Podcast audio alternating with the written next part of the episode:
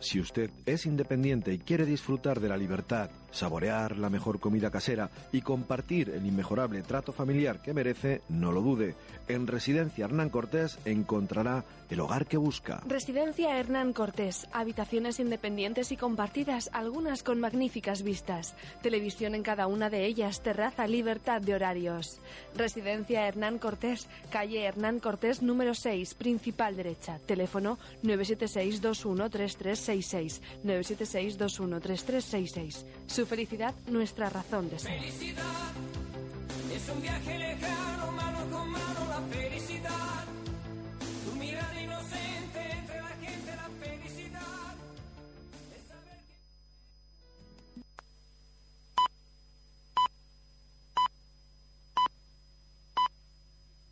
Es mediodía a las 11 en Canarias. Gestiona Radio. Informativos. Bueno, pues la Organización de Consumidores, la OCU, ha presentado hace unos minutos en la Audiencia Nacional una querella contra el expresidente del Banco Popular, Ángel Ron, y el exconsejero delegado Pedro Larena, también el exvicepresidente Roberto Higuera, y la firma auditora PricewaterhouseCoopers, además del socio firmante Francisco Barrios, por falsedad contable y estafa al inversor. La organización representa a los más de 9.500 pequeños accionistas, tras conocer que la totalidad de su inversión en el Popular se ha convertido en cero. Felipe Izquierdo es abogado y accionista afectado. Es decir, que el señor Ron ha hecho como el sí campeador, pero al revés. Después de muerto, metafóricamente hablando, pues nos vino con un cadáver de 700 millones. O sea, ¿quién es el responsable? ¿Y alguien todavía se lo pregunta? En total, el Popular contaba con 305.000 pequeños accionistas en el momento de su intervención, la madrugada del miércoles de la semana pasada. Beatriz Quiñones, buenos días. Buenos días. Según la OCU, resulta evidente que las cuentas de la entidad no eran las correctas cuando se optó por efectuar una ampliación de capital el pasado verano y que el folleto de dicha ampliación aprobado por la Comisión Nacional del Mercado de Valores no reflejaba la imagen fiel de la entidad. Esta tarde, a partir de las 5, el ministro de Economía, Luis de Guindos, comparece a petición propia en el Congreso de los Diputados para defender la intervención europea del Banco Popular por sus problemas de liquidez y su venta inmediata al Banco Santander por el precio simbólico de un euro. Gracias, Beatriz. Y mientras tanto, la Comisión Nacional del Mercado de Valores anunciaba esta mañana que prohíbe en el plazo de un mes las ventas a corto y especulativas sobre Liberbank, que en estos momentos en el mercado continuo sube nada más y nada menos que un 30,15%. Está a un precio por acción de 88 céntimos de euro. El objetivo, dice la Comisión Nacional del Mercado de Valores, es frenar los fuertes descensos que ha registrado la entidad en las últimas semanas por el efecto contagio de rescate del Banco Popular. Lorena Torío. El supervisor explica que ha tomado esta decisión tras valorar todas las circunstancias concurrentes y, en particular, la relación de la evolución de la cotización de Liberbank durante las últimas sesiones con respecto a Banco Popular.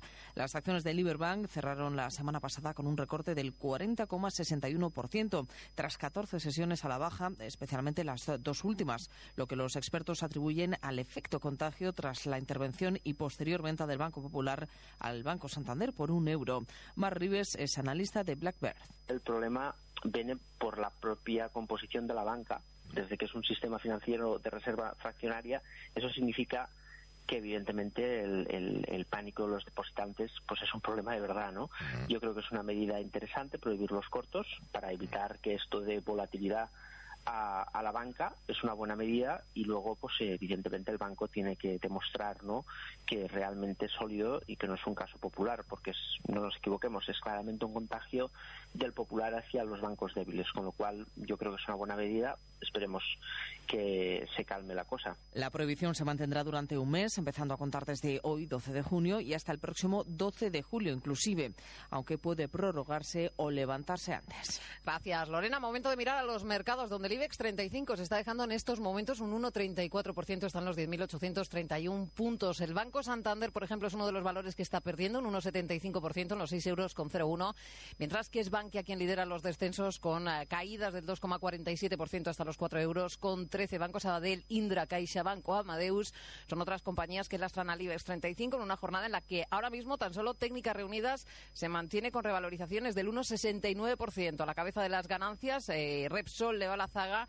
con incertidumbres en los 14 euros con 41. El resto de selectivos en Europa también tienen recortes, un 1% abajo el CAC 40 de París en los 5.242 puntos. El DAX germano se deja un 0,98% en los 12.689, mientras que el FTSE 100 inglés pierde un 0,29% en los 7.505, mientras Theresa May continúa negociando con los, con los unionistas de Irlanda del Norte a la espera de poder formar un gobierno. Así las cosas. En los mercados europeos hoy van de caídas, de descensos. La media europea, el Eurostock 50, se está dejando un 1,14%, están los 3.545 puntos. Una sesión en la que los inversores están muy pendientes de la reunión de la Reserva Federal de los Estados Unidos. Joaquín Robles es analista de XTV. Creo que todo lo que no fuera un aumento de 25 puntos básicos va a ser una decepción para el mercado. ¿no? Estamos viendo como en las últimas encuestas de la semana pasada, entre un 86 y un 92% del consenso de analistas pues apuesta por esta subida. Así que eh, nosotros la verdad que lo esperamos. Ya sería eh, poner los tipos de interés en torno de 1%, 1,25 y bueno, todo lo que yo creo que el titular sería que todo lo que no sea una subida eh, pues sería una gran decepción para el mercado. En Cataluña, el secretario tercero de la mesa del Parlamento, Joan Josep Nuet, alegaba ante el juez hace unos minutos que le investiga por permitir que el Parlamento debatiera dos resoluciones a favor del referéndum que no es independentista, sino demócrata, y que el reglamento de la Cámara le obligaba a facilitar la votación. Nuet ha comparecido como investigado durante unos 20 minutos ante la magistrada del Tribunal Superior de Justicia de Cataluña, María Eugenia Alegret, en una sesión en la que solo ha respondido a seis preguntas de su abogado para afirmar que no desobedeció al Constitucional ni tenía intención de hacerlo. Sería difícil entender que la mesa del Parlamento de Cataluña tiene que censurar previamente los debates políticos. Evidentemente esto no es posible porque estaríamos incumpliendo un derecho fundamental protegido por la Constitución y protegido por el Estatuto. Y llegamos ya a las 12 y 6 minutos del mediodía. En 54 minutos regresamos con más información que nos va dejando la mañana. Mientras tanto, se quedan en la buena compañía de Gestiona Radio. Gestiona Radio. Informativos. Todo lo que necesitas saber.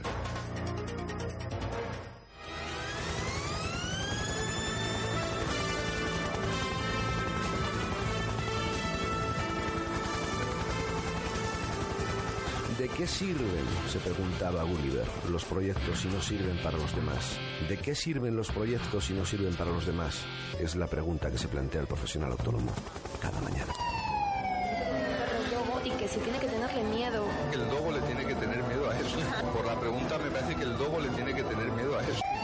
Siempre arriba, Zaragoza al día, somos como tan fea que solamente me guiñan los ojos los francotiradores. Tiró la toalla.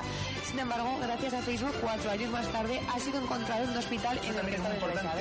Cuando uno dice yo paso de política, pero la política no pasa de él. Y, y la verdad es que hasta que no ves a las familias eh, llorando y explicando sus problemas.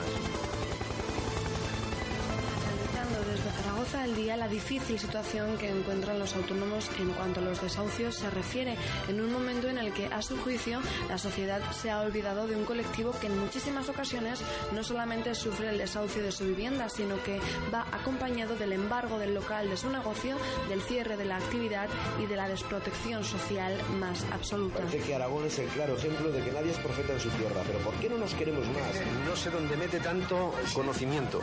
si la cabeza no la tienes tan grande. Yo, yo sí, Aquí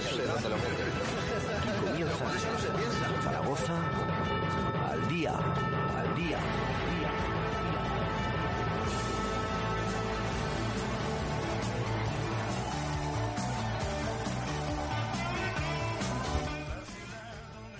En los conflictos y las catástrofes, protejamos a los niños del trabajo infantil. La Organización Internacional del Trabajo lanzó el Día Mundial contra el Trabajo Infantil en 2002 para concienciar acerca de la magnitud de este problema y aunar esfuerzos para erradicar esta realidad.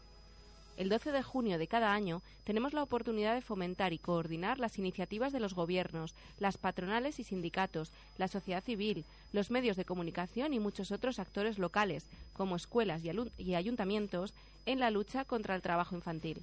En un mundo, más de 1500, en el mundo, más de 1.500 millones de personas viven en países afectados por conflictos, la violencia o la inestabilidad. Además, cada año alrededor de 200 millones de personas son víctimas de catástrofes naturales, un tercio de las cuales son niños. Una proporción importante de los 168 millones de niños víctimas del trabajo infantil viven en esas zonas. Por ese motivo, este año nos centramos en abordar el efecto de los conflictos y los desastres naturales en el trabajo infantil. En general, estas situaciones extremas tienen un efecto devastador en la vida de las personas. Mueren, resultan mutiladas y heridas, se ven obligadas a abandonar sus hogares, se destruyen sus medios de subsistencia, se les aboca a la pobreza y el hambre y se violan sus derechos humanos. Los niños suelen ser las primeras víctimas, al destruir las escuelas y los servicios básicos. Los menores desplazados o refugiados en otros países son particularmente vulnerables a la trata y al trabajo infantil. Es necesario adoptar medidas urgentes para combatir el trabajo infantil en las zonas afectadas por los conflictos y los desastres. De hecho, la meta 7 del Objetivo de Desarrollo Sostenible tiene por objeto asegurar la prohibición y eliminación de las peores formas del trabajo infantil, incluidos el reclutamiento y la utilización de niños soldados, y, más tardar, y a más tardar en 2025 poner fin al trabajo infantil en todas sus formas. Juntos debemos intensificar y acelerar los esfuerzos para erradicar esta práctica, incluso en las zonas afectadas por los conflictos y los desastres.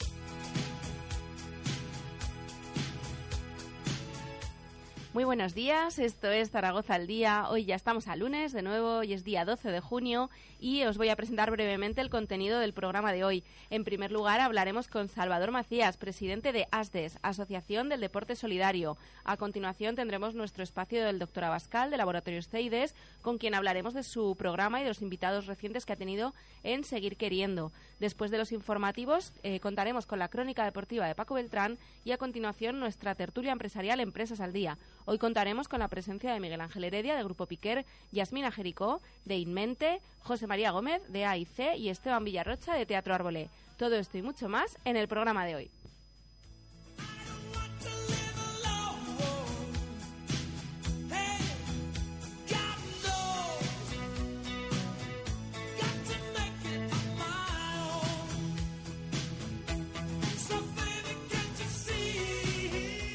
Muy buenos días, Salvador.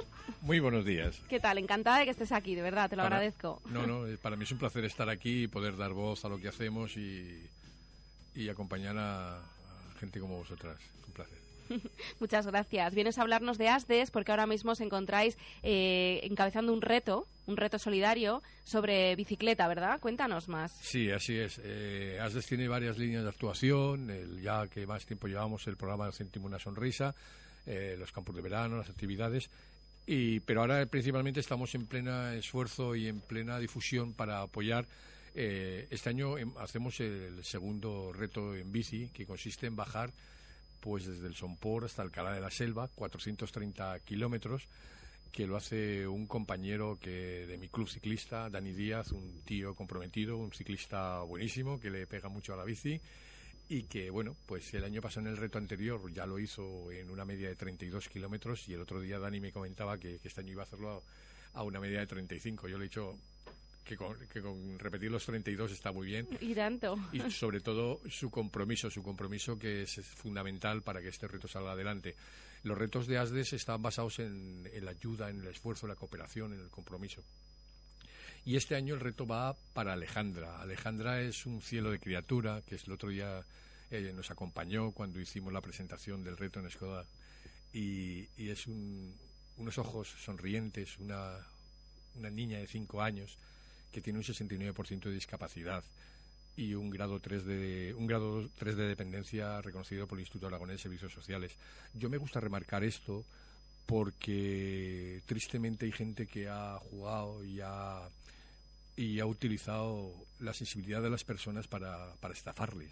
Eh, está el caso de la niña esta de Mallorca, está el señor este que... eh, entonces nosotros eh, estos datos los contrastamos, los comprobamos y, porque siempre lo hacemos. Si en siempre comprobamos todo lo que hacemos, ¿no? Pero, pero ahora mucho más porque es triste y vergonzoso que, que, las personas puedan plantearse el jugar con, la, con la sensibilidad de las personas. Para nosotros es fundamental. Y entonces el reto de este año vamos a intentar que, que gracias a Dani y gracias a, a, toda la gente implicada, porque está implicada Cruz Ciclistas de Aragón, como es el Club Ciclista Skoda Zartecno de Utebo, el Club Ciclista Ebro, el Club Ciclista de Aroca, el Club Ciclista de Calamocha, el Club Ciclista de Turense, que le van a apoyar a Dani a, hacerle un poco más llevadero esos, esos kilómetros, ¿no? Y tanto. Porque yo que más hago bicicleta también, pues cuando te metes ahí en medio un poco, pues te desahogas un poquito, ¿no? Pues bueno, pues todo esto, gracias a ello, eh, va, a ser, va a ser posible, ¿no? Dani va a disfrutar de, de, lo que es su pasión, que es la bicicleta, y bajar desde, desde el Sompor hasta Alcalá. El año pasado ya lo hicimos por un chico, por Mark, un chico que tenía una también una enfermedad que, bueno, que sirvió para ayudarle. Bueno, y este año ya la gente nos ha conocido porque como a veces no gastamos en, publicidades, sino eh, que somos conocidos más por el boca a boca y por el cariño que ponemos en lo que hacemos, ¿no? Entonces este año nos van siguiendo más las redes. Eh, pues bueno, pues todo lo que recaudemos, eh, que se puede hacer a través de la página web de ASDES o también una página que hay 400 por Alejandra, eh, la gente puede dar 10 céntimos por kilómetro que, haga Dani o pagar una cuota de 10 euros, 20, 30, 40 euros. toda esa cantidad íntegramente irá a parar a, Alejandra, ¿no?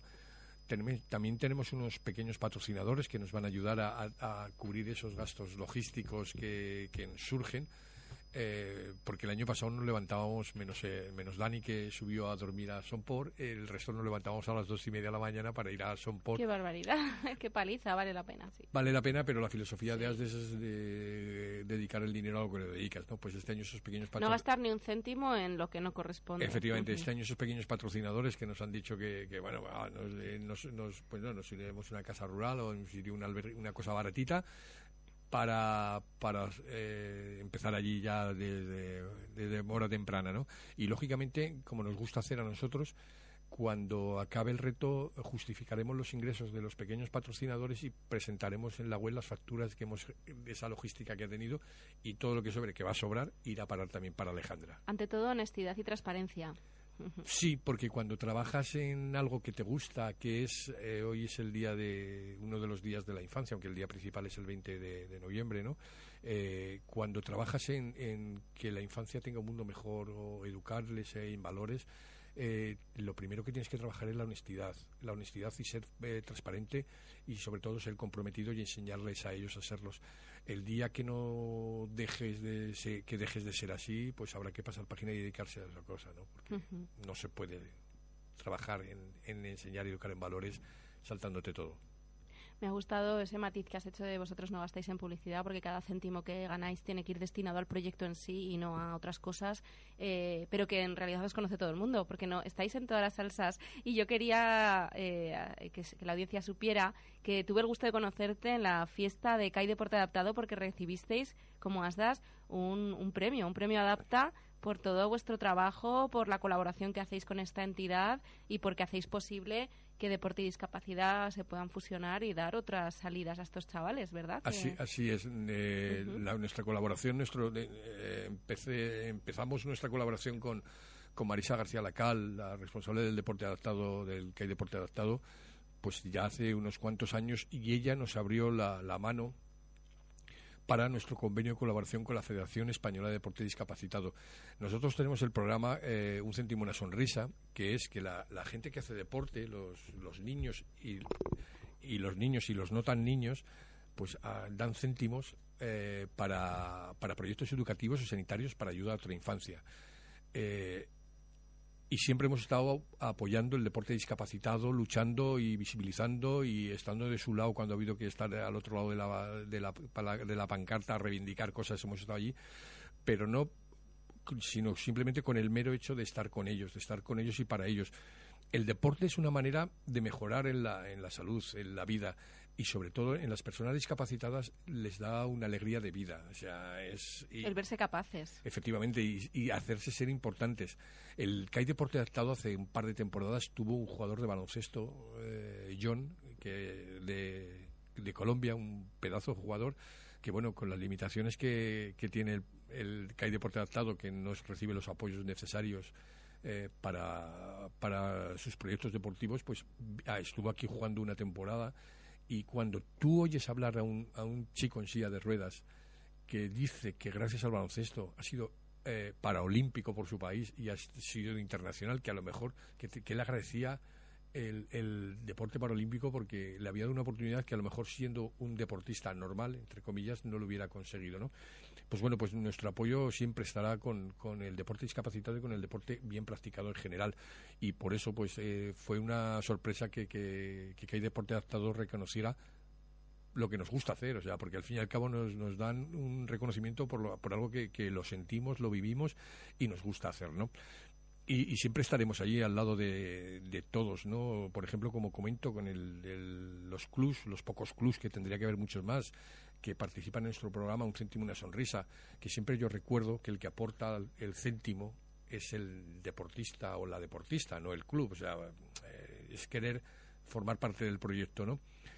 Eh, y no gastar dinero, porque muchas veces después de una entrevista de más de media hora con clubes de fútbol principalmente y tal, dicen, no es que el club económicamente, dices, no se ha enterado, o sea, no se ha enterado que el que, si nosotros pretendemos educar en valores a través del deporte, que un niño o una niña, pues por ejemplo en fútbol, por su gol que meta a su equipo a lo largo de temporada, da 10 céntimos, un equipo muy bueno, meterá muy bueno 80 goles, excelente 100, pero bueno, la media son 60 goles, eso significa que el niño o la niña dará eh, 6 euros por toda una temporada. Y que con esos 6 euros y la suma de esos 6 euros hemos hecho proyectos educativos en Pakistán, hemos hecho proyectos educativos en Bolivia, en Senegal, en Mozambique, y que ahora nuestro proyecto está en el Hospital Infantil de Malawi. Digo el Hospital Infantil de Malawi porque es fácil, porque solo hay un hospital infantil en Malawi. Entonces, cuando tú a esos niños y esas niñas que hacen deporte, y no tan niños y niñas que hacen deporte, dices, vuestro buen deporte aplicando criterios de compromiso, solidaridad, respeto, igualdad, tolerancia, os llevará a hacer un buen deporte, os llegará a conseguir que metáis goles, canastas, que hagáis una buena acción. Y encima, con eso, al conseguir esas cosas, conseguiréis dar una esperanza de vida a niños que lo tienen muy complicado. O sea, es que es un proyecto tan bonito que les sirve para, para concienciarse, para ser un buen equipo, para hacer para disfrutar del deporte y sobre todo para empezar ya desde bien pequeños con los hábitos de, de, de solidaridad, de que lo vayan aprendiendo ya desde Fíjate, críos. En, en, baloncesto, que, el, que, que, es un céntimo por punto, o sea, es... Eh, los equipos también muy buenos meten mil puntos o eh, la normal estamos hablando la filosofía es está basado en que pues eso que un niño o una niña a lo largo de 10 meses de competición aporte 6 euros que vamos, que, que, no tienen ningún tipo de problema. Uh -huh. y, y, y, con eso, pues, y es la filosofía. Muchas veces me han preguntado que, que, que bueno, que, que, por qué no conseguimos intentar recaudar más dirigiéndonos a la Liga de Fútbol Profesional, a la Asociación de Clubs.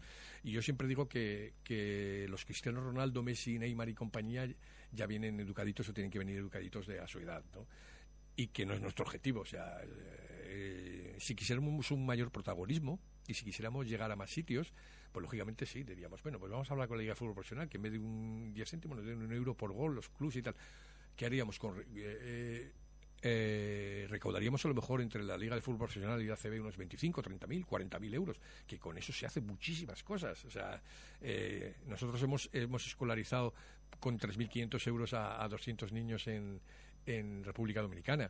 Entonces, pues trasladado 30.000 euros, pues muchísimo más pero no seríamos nosotros, nos sentiríamos vacíos, porque estaríamos poniendo la mano a cambio de nada.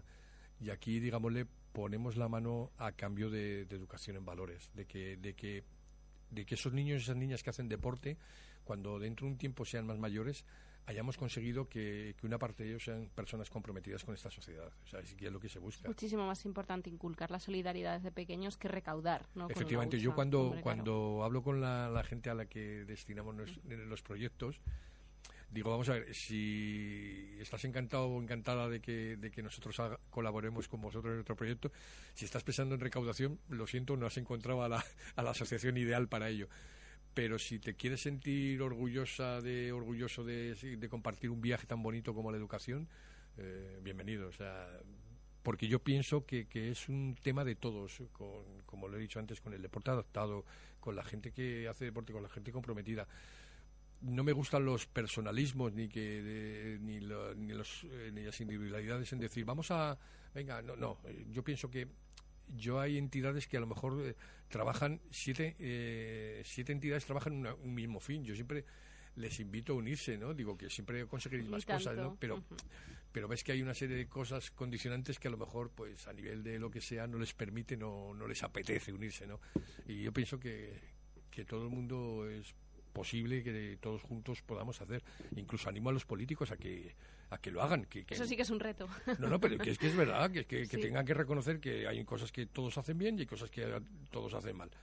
Lo pues que no tiene sentido es rechazar una propuesta que pueda ser brillante solo porque viene de un partido determinado. Efectivamente, eso, me parece, y yo pienso que, que, la, ciudadanía, la ciudadanía tenemos que reivindicar eso, ¿no? Que, el defender una camiseta política no significa defender la muerte, o sea, no, no, o sea, yo puedo ser bueno, pero también puedo ser malo. Entonces, y eso, y en ESDES lo que intentamos es eso, llevar la educación y los valores y, que esté ahí, y que desde muy chiquitines la, la practiquen. En estos minutitos que nos quedan, cuéntanos eh, sobre vuestro campamento de verano, háblanos de él. Pues es un campamento muy diferente. Eh, nos vamos a Rial, a Lérida, un sitio precioso, en que hay unas instalaciones, un albergue, como digo yo, super chuli, de los de habitación, con sábanas y mantas, no es con los niños comparten eh, habitación, con baño en las habitaciones. y bueno, lo que pretendemos allí es que aparte que hagan deporte, eh, también seguir formándose en, valores y educando. yo siempre ha, habido padres que nos han mandado correos preguntándonos qué grado de tecnificación llegarían los niños a alcanzar en nuestro campus. Yo siempre contesto lo mismo. Si tú pretendes que tu hijo mejore deportivamente hablando y tal, pues a lo mejor no es el campus pero si tú quieres que tu hijo trabaje los valores, haga deporte y practique diversas actividades, pues sí que puede ser que sea tu campus, ¿no? ¿Por qué? Pues lógicamente eh, trabajamos el que los niños, eh, pues por ejemplo, por la mañana se recojan sus habitaciones y las dejen todas recogidas. Eh, ¿Para ello qué hacemos? Pues cada día se premia a la mejor habitación con un buen lote de chuches. Entonces, pues, pues, Incentivos. Efectivamente, hay que incentivar lo positivo, o sea, con un buen lote de chuches. Estarán todos como los chorros del oro. Efectivamente, puedo, eh, hay alguna que tal, pero puedo garantizar que... Eh, Además, me comentaste que llevaban uniforme para que no hubiese distinciones ¿no? entre las equipaciones deportivas, que no apareciera uno con el típico chándal carísimo. Efectivamente, todo el mundo en el campus les facilitamos una un, polo y una gorrita y una bermuda de paseo, con lo cual todo el mundo cuando hay actividades, pues el día que nos vayamos, pues el día van todo el mundo vestido igual, porque también nosotros eh, llevamos a niños en riesgo de exclusión y los becamos. Entonces, cuando aparecen todos vestiditos igual, nadie sabe quién es quién. Y luego para las prácticas deportivas, para los de los 10 días, 6, 6 días que trabajan 3 horas y media al deporte, pues para esos días y aparte hacen prácticas de lavado y entonces él para más veces también, eh, eh, tienen seis camisetas deportivas diferentes. Entonces son los responsables, el director del campus o la gente que trabaja y dice mañana de verde, otro de, azul. Entonces los niños siempre van vestidos igual. Entonces eh, trabajamos en esa manera.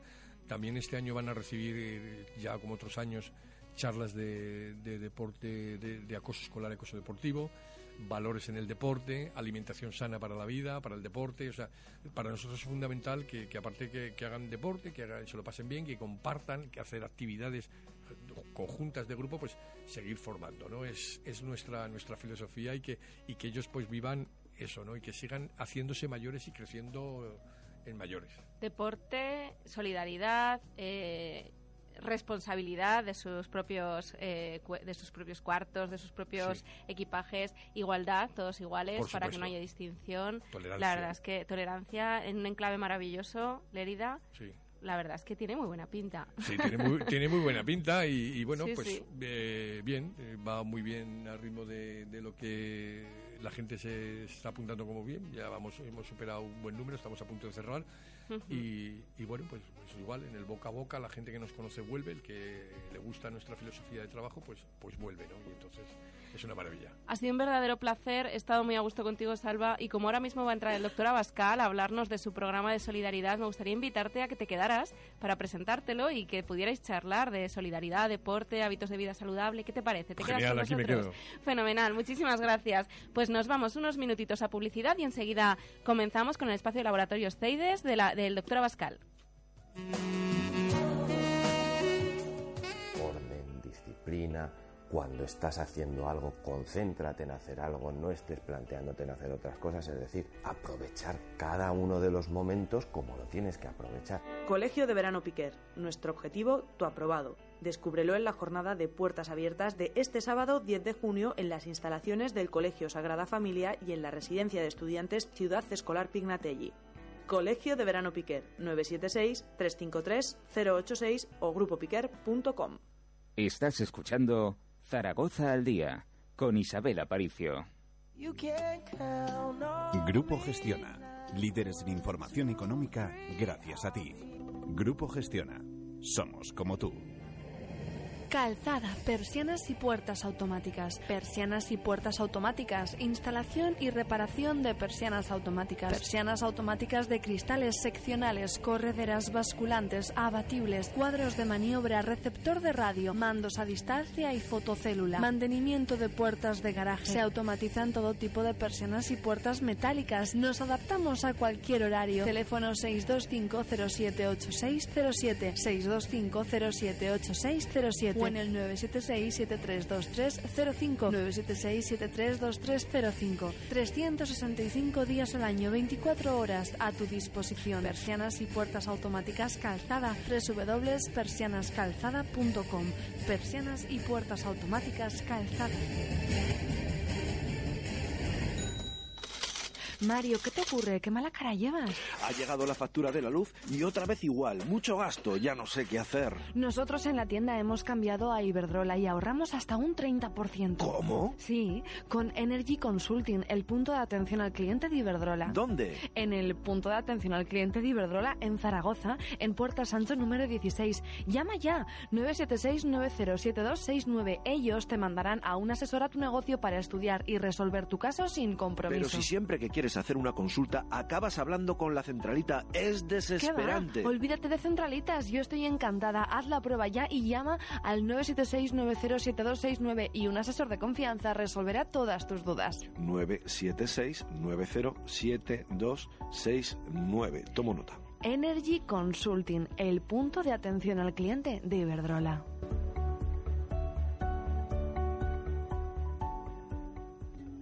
Toner Zaragoza, cartuchos de tinta y toner para impresoras. Te esperamos en Avenida de Madrid 44, teléfono 876-115914, 876-115914. Haz tu pedido ahora y benefíciate de los envíos gratuitos a Zaragoza Capital. Visita nuestra web www.tonerzaragoza.es. Toner Zaragoza, cartuchos de tinta y toner para impresoras.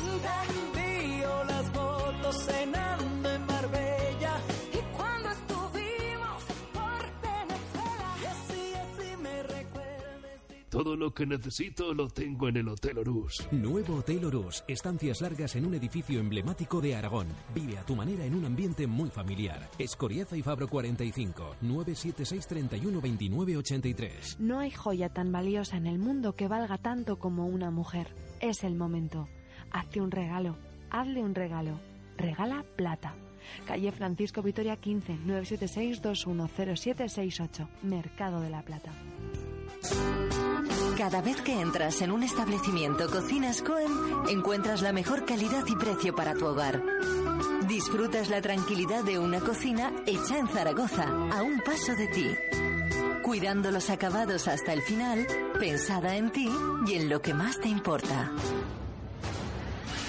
Alucristal. Somos especialistas en cristalería y carpintería de aluminio. Realizamos instalaciones comerciales y cerramientos. Alucristal, servicio de calidad, compromiso y cercanía. Estamos en Cuarte de Huerva, Polígono Valde Consejo, calle Monte Perdido, Parcela 2. Teléfono 976-504415. 976-504415. Visita nuestra web www.alucristal.es. Alucristal, servicio de calidad, compromiso y cercanía. Alucristal, a su servicio desde 1978. Gestiona Radio. Salir ganando. Estás escuchando Zaragoza al día con Isabel Aparicio.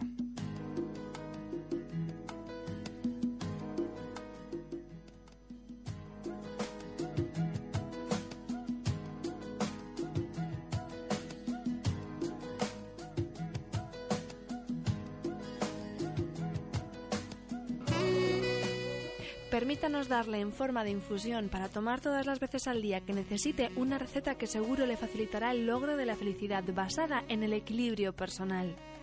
Esta es la fórmula magistral, una receta original y estas son las proporciones sugeridas. Tres partes de evita los pensamientos negativos, tres de mantén siempre la sonrisa en tu boca, seis partes de evitar las personas que absorben tu energía. Seis partes de duerme tranquilo, haz ejercicio, termina el día cansado físicamente y esto te ayudará a olvidar cada noche las preocupaciones que no te dejan dormir tranquilo. Seis partes de no pienses ni hagas nada que apague el brillo de tu mirada. Seis partes de aleja de tu pensamiento lo que te deja inquietud y pena. Seis partes de evita dedicar tiempo a lo que no te deja hacer lo que tienes que hacer y seis partes de Ten siempre tiempo para charlas, encuentros y risas con los amigos y reuniones con la gente que te quiere. Mézclese según arte y añada una cucharada cada vez que uno de los ingredientes está a punto de acabarse. Al final logrará la mejor dieta individual y totalmente personalizada. No te importe si las seis partes acaban siendo solo una dulce cucharada de una de las nueve. Es señal que las otras ocho ya las tienes en la cantidad deseable. Es un mensaje patrocinado por el Centro de Estudios y Desarrollo Sanitarios de Zaragoza, CEIDES, en la calle Cervantes 11, Bajos, teléfono 976 218400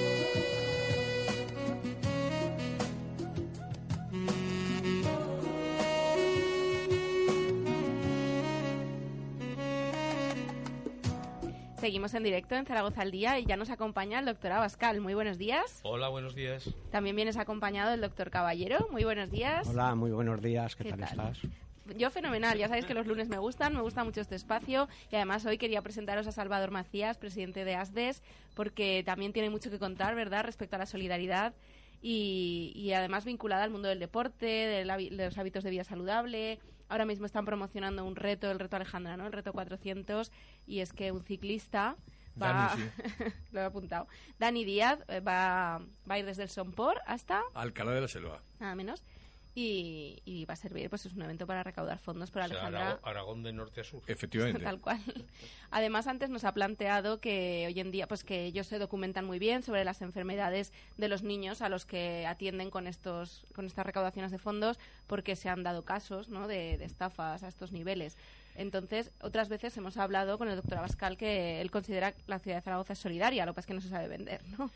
sabe dar, pero no se sabe vender. Bueno, nosotros sabemos, nosotros sabemos dar, sabemos regalar, lo que no sabemos es vender fuera lo que hacemos. O sea, hay otras ciudades que venden humo y desgraciadamente nosotros somos de los que compramos humo y vendemos cosas reales y sin embargo esas cosas reales que vendemos la gente se lo queda de forma gratuita y nos vende humo. Somos unos negociantes francamente horrorosos. no haremos un duro para eso. Yo os quería preguntar si habéis notado que después de estas, de estas estafas que se han dado tan a conocer, eh, la gente se ha vuelto más, más desconfiada o sigue siendo igual de solidaria o cómo, cómo Yo creo que la gente que es solidaria, solidaria es su natural y es como, o sea, al que es bueno, al que es bueno le pega una bofetada y pone la otra mejilla. A lo mejor a la tercera ya no pone la otra mejilla y pega una petada en salvarse a la parte. Pero normalmente la gente tarda mucho, mucho, mucho en responder al mal con mal. Normalmente responde la gente al mal con bien y la gente que es buena y el 99,9% de la gente es muy buena gente. Hay un 0,01% de hijos de mala madre, pero lo que pasa es que hunden mucho, se dejan ver mucho más que el resto. y parece que haya más, pero no, no, no, hay muy poquitos, hay muy pocos, muy pocos, muy pocos. Y en el campo de solidaridad el tema es muy fácil y muy sencillo. Tú a una es lo que estamos haciendo, ¿no? a una ONG o cualquier fundación que quiera venir, es tan fácil como pedir las cuentas si en su autofinanciación, en sus gastos, pasa del 8% de lo que recauda, perdón, no, no puede entrar en el programa, porque todo lo que sea por encima del 6,5% eh, es, es un gasto mal baratado, es un gasto, un gasto mal estructurado, ¿no? salvo claro que son empresas, son que sean ONGs que están empezando, que lógicamente los costes de infraestructura en un principio, dos, tres años, puede ser soportables hasta un 12. Si en tres años eh, pasan del, siguen pasando el 12, mejor que deje su espacio para otra, que no hay ningún problema, porque la, la ayuda tiene que llegar, si es posible, en el 94%, que es lo ideal, que llegue. Tiene que ser en ONGs que tengan sus partners, sus colaboradores, sus socios sobre el terreno y que en, en el medio no se malbarate, no se malgaste ni, ni una perra. Que no nos empeñemos en llevar aquí cosas que se pueden estar allí, que, que el precio allí es siempre mucho más barato. Hay que volcarse en las cosas que allí no están. Y hay que enseñar a la gente aquí lo que les puede pasar allí. Y hay que tener gente allí, de allí que saben perfectamente lo que pasa. Y con eso creo que gran parte del éxito está asegurado. Porque la pregunta que has hecho al principio es la pregunta que te hacen siempre. Oye, pero ya llega algo, esa duda, no es duda, es una pregunta de todo lo que están oyendo, porque dicen, es que la guerra en tal sitio, los follones en tal otro, ¿de eso cuánto llega? Pues mire usted, llega. Si se sabe hacer llegar, llega. Si sabe esperar el tiempo, pasa. Y que las guerras allí no son guerras globales, es que toda la gente tiene la mentalidad de la guerra nuclear de la Segunda Guerra Mundial y estamos hablando con un militar retirado. Pues no, ahí son guerras de guerrillas y son guerras de partida, que se llama. Y a las guerras de partida se le puede presentar una gran resistencia, entre otras cosas porque para vivir sobre el terreno necesitan que haya gente de la cual vivir, con lo cual el exterminio es muy selectivo siempre, siempre. Hay exterminio, indiscutiblemente, muy selectivo, siempre. Y segundo, que siempre se puede negociar qué parte sí, qué parte no, para que te dejen en paz. No, pero yo, con, como dice el doctor Abascal, es verdad, los gastos de, de, infraestructura, de gestión de las organizaciones, nosotros ya explicaba antes y es, hemos sido capaces de montar una organización en el cual no hay gastos de gestión. Es que no tiene por qué haberlos. Eh, eh, porque con las nuevas tecnologías eh, nos reunimos vía WhatsApp, nos reunimos vía Skype, eh, participamos entonces nosotros, en, nuestro, en nuestra filosofía de vida está que lo que recaudamos, el 100%, va al proyecto. Y se puede hacer, o sea, no nos metemos dentro de lo que comentábamos, de, la, de los gastos de gestión que existen otras, eh, yo le digo con cariño, empresas de la solidaridad. No, no, es que yo sí me meto. O sea, yo no, o sea, ya vale. O sea, vamos sí. a ver que ya vale. Que es que eh, esta mañana estaba hablando con una cosa que no es normal que adoptar un niño hace una adopción en, con según con ONGs cueste la tercera parte que según que otras en el mismo sitio y con los mismos medios, yo, que no es normal, que algo pasa para que yo voy a hacer un comentario que a lo mejor para que puedas coger tres niños y sacar antes tres niños con el precio de sacar adelante yo por ejemplo voy a hacer un, voy a hacer un comentario claro. si se me permite sí hombre por Dios. que a lo mejor eh, va a haber gente que se va a molestar. Yo estoy completamente en contra de los apadrinamientos de niños.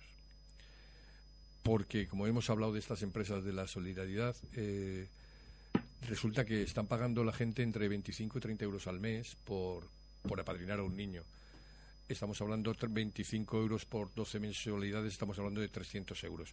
Eh, yo, nuestra experiencia que hemos hecho proyectos de ayuda en República Dominicana, en Mozambique, eh, a nosotros nos ha costado escolarizar un niño, en, eh, una niña en este caso en Mozambique, 80 euros al año. Te iba a decir 5 euros al mes. 80 euros al año, o sea, entonces eh, yo me han invitado en varias ocasiones por nuestra vinculación de ASDES con el, la infancia, con el deporte infantil y tal, a, a presentaciones de, de, de, entidades, de que vino un señor famoso a presentar para que apadrine Zaragoza a ver si es capaz de llegar a los 500 apadrinamientos. Y yo automáticamente mi calculadora mental se va, dice... Eh, 500 por 300 son... Que no, que no. Que no. Que no, que no, Maño, que no. Que no eh, que creo no, que, que el doctor de Abascal y yo estamos en la misma línea. No, vamos a ver que, que uno de los... Vamos a ver. Ahí, eh, si tú vas a, a, cualquier empresa, entre comillas, o cualquier multinacional, o cualquier fundación internacional, o cualquier... Vamos a ver. Sí. Cualquiera. Lo que más vende, lo que más vende en marketing es la sonrisa de un niño. Entonces, si a ti te dicen que dando tú puedes conseguir que ese niño sonría, das. Esto es el principio básico. Si aparte ese niño va acompañado por un perrito bonito, das más. Y si aparte a ese niño le acompaña su madre con cara triste acogiendo al niño, das más. Bien, pero eso son técnicas de marketing. marketing sí. Y no estamos hablando de marketing, estamos hablando de solidaridad, que son cosas diferentes. ¿eh? Estamos hablando de cómo ayudar. Y a la gente se le ayuda con lo que necesita y con lo que tú puedas dar, es más, y con aquello que te quitas de lo que tú necesitas para poder dar. Esto no lo digo yo, es que esto está en cualquier evangelio, no evangelio católico, vamos a ver, el evangelio en los Vedas, en los libros maya, está en todos los sitios. la caridad o la solidaridad, por llamarlo de una forma más moderna, tiene un nombre y se, en todas las sociedades se ha dado y en todas las sociedades se da, que es que eh, hay religiones que ahora están muy de moda, pero por malas cosas, que resulta que tienes un mandamiento único que es dar a los pobres de lo que es tuyo, no de lo que te sobra. Y esto, por ejemplo, pues está recogido pues lo mismo en el Talmud que lo mismo en los libros, en cualquier libro religioso. Ahora, vamos a hablar de solidaridad, no hablemos de marketing. Un escándalo, tú recuerdas, hace 12 años, una de las más grandes se fue al carajo porque es que, perdón, estafaban. Y es así de claro. Estafaban, punto, y no pasa nada por decirlo. Lo que tenemos que procurar es que no se repita. Y ya está.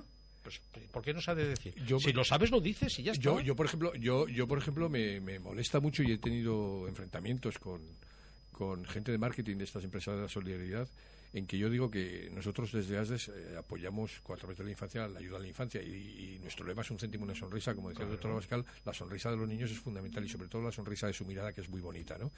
Entonces, en lo que lo que es triste es que yo les he criticado desde el punto de vista de, del marketing tú lo que intentas es no, no das una imagen triste de esos niños, pero porque quieres lo que hablábamos antes, comerme a mí mi sensibilidad, jugar con mi sensibilidad y hacerme sentir mal y ayudar, o sea, pero porque necesitáis eso para eh, los gastos y todos esos gastos de, de, infraestructura que tenéis, porque realmente luego se quedan en el camino muchas, pero pero el ayudar es alegría, es gozo, es, es compartir, ¿no? Si la pregunta es muy simple y muy sencilla, ¿cuántas veces has visto tú llorar a niños en el tercer mundo? Que llama la gente. En África, haciendo deporte, ¿cuántos niños lloran? Nadie. Vale. ¿Cuántos niños sonríen? Mucha. Yo tengo mi experiencia personal de Bosnia y de pues Kosovo y que trabajaba con niños y, y, niños que me han dado lecciones de vida sin llorar. O sea, claro, lecciones de vida. Pero si la alegría, la alegría es un don de la infancia. Claro que sí. Entonces vamos a ver, y es que cuando un niño vamos, a mí en África me ha pasado muchas veces y, yo, sinceramente, es que cuando he visto llorar a un niño, ha sido he visto llorar a un niño que estaba muy enfermo y le he visto con el con el lloro de estar enfermo, pero no con el lloro de rabieta de que es que no me dan, porque es que es que como no le como no tiene, no llora porque no le dan. Al revés, cuando le dan algo, sonríe, se ríe a carcajadas y lo ves como se coge un plato de... Y, vamos, que da gozo verlos. Entonces, el aprovecharse de una serie de cuestiones de marketing que me parece muy bien en según qué punto y para según qué acciones específicas. Porque hay sitios donde cual, a los que nadie quiere ir. Pero nadie.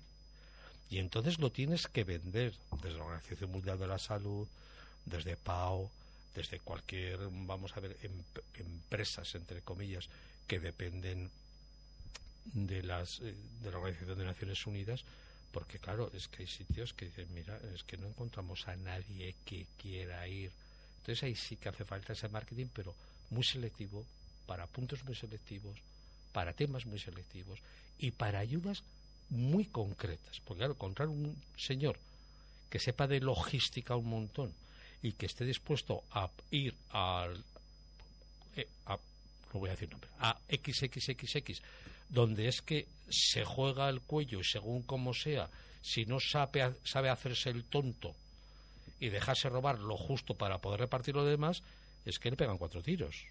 O deja de funcionar porque lo denuncian al presidente o a quien sea del gobierno que sea. Esto es lo que realmente ese marketing sobre el terreno y buscar una persona especialista en ese tema es el que hace Christus, por ejemplo, bueno, en fin, no vamos a decir mm, empresas entre comillas de solidaridad, que son no son empresas de solidaridad, son fundaciones que tienen sus vertientes justas y necesarias para hacer frente a problemas específicos justos, necesarios y concretos en un tiempo concreto. Eso es vale. Pero lo que tú dices es que gente que se dedica a eso, es que no, no voy a decir que sobra porque no, no, me, estoy pasa, me, estoy pasando. Pero no es que haga mucha falta, digamos que no es que sobre, pero tampoco es que haga mucha falta. No, pero claro, luego llegas y te, tú vas con, tu humildad, con tu entidad chiquitita y que explicas un poco y te miran así un poco como diciendo, eh, ¿a dónde vas, piltrafilla? Con la persona, ¿no? Como diciendo, pues, pues intentar hacer el mundo mejor y, con, y formar parte, y, antes lo comentaba con, con, Isa, ¿no? Que, que, lo que nosotros somos un barco que nos gusta que se suba mucha gente y subirnos a un barco con mucha gente. Eh, lo que no se puede detener es la titularidad ni, ni desplegar la bandera en tu nombre de cualquier acción por el bien mundial. A ver, mm, sí. déjate de apostolar que, que de verdad y de llevar banderas yo es que normalmente cuando haces una cosa por el bien de los demás, llevas una bandera y mucha gente te sigue, no es muy normal, porque tú sabes que cuando haces algo por los demás y llevas la bandera, tienes que volverte para atrás a ver si te sigue alguien, y si no te sigue nadie, envolver la bandera y decir yo no he sido señorito y esperar tiempos mejores. Es que es la verdad. Sí, es es que yo soy el propietario de la verdad. Yo soy el propietario de la solidaridad. Es que como yo esto no lo hace nadie, pues mire usted, es que yo tengo más medios. Perfecto cómo los distribuye, cómo los pone y el servicio de quién los pone. Entonces hablamos. Sí, sí, así es. O sea, yo Porque piltrafillas aquí somos todos. ¿eh? ya, pero a, mí, a, mí, me han invitado a cerrar mi organización e integrarme en una, en una grande de estas. Digo, ¿por qué? ¿Por qué? Lo primero. Y yo lo segundo, ¿qué me das? Dije, yo dije, yo ¿Qué me das para yo cerrarla? como yo soy así, dije, ¿por qué no cerréis vosotros si integráis conmigo? Y ya, los dejé. Además, que ahora está, no, no, es que, no, no, que ahora, además ahora está muy de moda que las empresas pequeñas compren a las grandes. ¿Te has fijado? Sí, sí, sí. Que últimamente son las pequeñas que compran a las grandes. Después se van al carajo las dos. Pero normalmente ahora está muy una de risa moda. Está sí, bien. sí, sí, sí, está, para echar una risa está muy bien. Sí, sí, claro, claro que sí. Y muy divertido. Y me hace gracia, ahora que comentaba el doctor Abascal lo del tema de, de la bandera, y esto es como lo de la bici, ¿no? Que cuando vas con la bici vas rodando con la gente rodando y dices, de pronto tú vas bien tal, y dices, giras para atrás y dices, anda, si se han quedado, si los he dejado a todos. O sea, no es porque tú estés muy fuerte, sino que a lo mejor los otros los pillan un poco, pero tú a partir de cierta edad, cuando vas en la bici, pues das china, chana, china, chana, y dices, mira, yo cojo mi ritmo cardíaco y ya, ala, hasta donde haga falta ir. Bueno, ya que dices tú de la, de la bici, hay cantidad de orejas que también les da la, les da la pájara, ¿eh? Sí, sí, sí. Yo siempre digo que, que hay que beber y comer y saber comer y beber. Y, las cosas no son como se empiezan, sino como se acaban. Hay gente que empieza dándolo todo, sobre todo ahora que el, que el fin de semana próximo estaré por el Pirineo, por ahí, por esos puertos. Y muchas, muchas gracias porque hay gente que sale que se acaba el mundo o que les han robado la cartera y van detrás del ladrón que les ha robado la cartera. Eso luego van cayendo como fruta madura, apajarados, eh, rotos ya, bajándose de la bicicleta y es una experiencia buena. Pero fíjate, pero fíjate, por ejemplo, es una bobada, ¿no? Pero hablando de Aragón, la quebrantahuesos, por ejemplo. Si esa prueba, el lugar de llamarse quebrantahuesos, que solamente se puede decir en castellano, en cheso, bueno, pocas, pocas lenguas y casi todas romances, eh, fuese llevada por algo inglés con la bandera americana, ¿cómo lo ves tú? ¿En, cuántas televisiones de todo el mundo saldría? Arrasaría, sería ya un evento mundial tipo Roland Garros que acabó ayer. ¿Ves? ¿Ves lo que estábamos hablando de saber hacer bien y saber vender fatal? Sí, sí. Ahí lo tienes. Y eso es de tu campo, no es del mío. Yo, pero eso que hará poco a poco, del boca a boca, la gente va, va, entre comillas, a... No, antes, antes el ejemplo que, ponía era cuando yo me... Cuando has desintegrado en el Pacto Mundial de Naciones Unidas, o sea, cuando llegas allá a Madrid y tú cuentas y tú dices lo que eres con la estructura que tienes, anda... La gente no se lo cree. No se lo cree, dice, y, no, no se apoyan y tal digo, bueno, pues vamos a ir en el boca a boca. Además, nosotros somos muy pintorescos cuando, porque cuando reunirse con, con, con Asdes o reunirse conmigo, que suelo, suelo ser el que va a las reuniones, yo lo primero que, que me reúno con, con empresas o con instituciones y les digo, sobre todo con instituciones, digo, lo primero no quiero vuestro dinero, quiero vuestro apoyo. No lo entienden. y se, les funde, se les funde, sí. Dice, no, vamos a ver, porque es verdad, tú vas a una institución a pedir una ayuda económica y para 300 euros, 400, 500, 600, 1000 euros. Sí, puede llegar usted tarde, es el, esto se hace en Tienes que hacer el pino, tienes que hacer el pino puente, usted y tres más de su equipo tienen que hacernos aquí la ola. Pues no, no. y aparte tiene usted que hacer un procedimiento de 68 horas de justificación. Es un poco, ¿ves? Es un poco lo que ocurre a los españoles, y no es broma, a los médicos. Con el si- cuando tú sales fuera de España a hablar de las prestaciones del Sistema Nacional de Salud, de la sanidad pública española, no se las cree nadie. Pero nadie dice, vamos a ver, si nosotros que somos, que nos gastamos en el presupuesto cuatro veces más que usted en cifras porcentuales, pero que en cifras absolutas son, vamos, que le compramos su país 18 veces y nosotros lo podemos hacer como lo hacen ustedes. Y claro, te quedas pensando y dices, si yo le digo cómo lo hacemos, va a ser que no se lo van a creer tampoco. Entonces. Somos españoles, que digo No, no, no, no, no, no es broma, ¿eh? Intentar vender el Sistema Nacional de Salud español fuera de España es horroroso. Y luego viene el típico señor que dice, no, es que nos quieren copiar, pero si no nos conocen, si no saben quiénes somos, no saben cómo hacemos, no saben nada de nada, y además no les entra en el coco, claro, que nos van a comprar. Pues un poco, tú, ¿a ti te podrían comprar la quebrantahuesos? A ver, explícale a un señor americano cómo se monta la quebrantahuesos, cómo se financia, qué cuesta, cómo sube la gente, cómo va, qué medios maravillosos de transporte tiene hasta a pie de pista, etcétera, etcétera. Explícaselo a un americano y te dirá a ver si lo puede hacer. Cuéntame. Claro, claro, es que son... No eso- se lo cree, a no, claro, y luego llegas y dices el impacto que producen en la, prima, en la, menor- en la propia comarca del Alto Gallego, que se está, está valorada en 9 millones, 10 millones de euros. Dice, hombre, tal, digo, perdón, estamos hablando de 48 horas. Es impacto sí. económico para la comarca. O sea, que es que es, eh, por ejemplo, ahora es una fuente de ingresos muy importante para la comarca del Alto Gallego, o sea, con sede en Sabiñánigo. Y aún te, te saldrá algún ecologista loco diciendo que rompes, que rompes el entorno y que asustas a los búhos. Eh, efectivamente, los, los dices, ahí va, que, que bajando tanta gente de golpe con la bicicleta hace mucho búhos ruido. asustan, sí, sí, y tal, y dices, igual, igual, igual, como ahora ya sabes que ahora los pájaros abortan, igual hasta abortan los pájaros. sí, pero todavía yo, yo Sí, sí, las mujeres paren, las, sí, sí. No lo sabía. los pájaros dan a luz y las mujeres paren. Los pa- las, las mujeres no... ¿Cómo?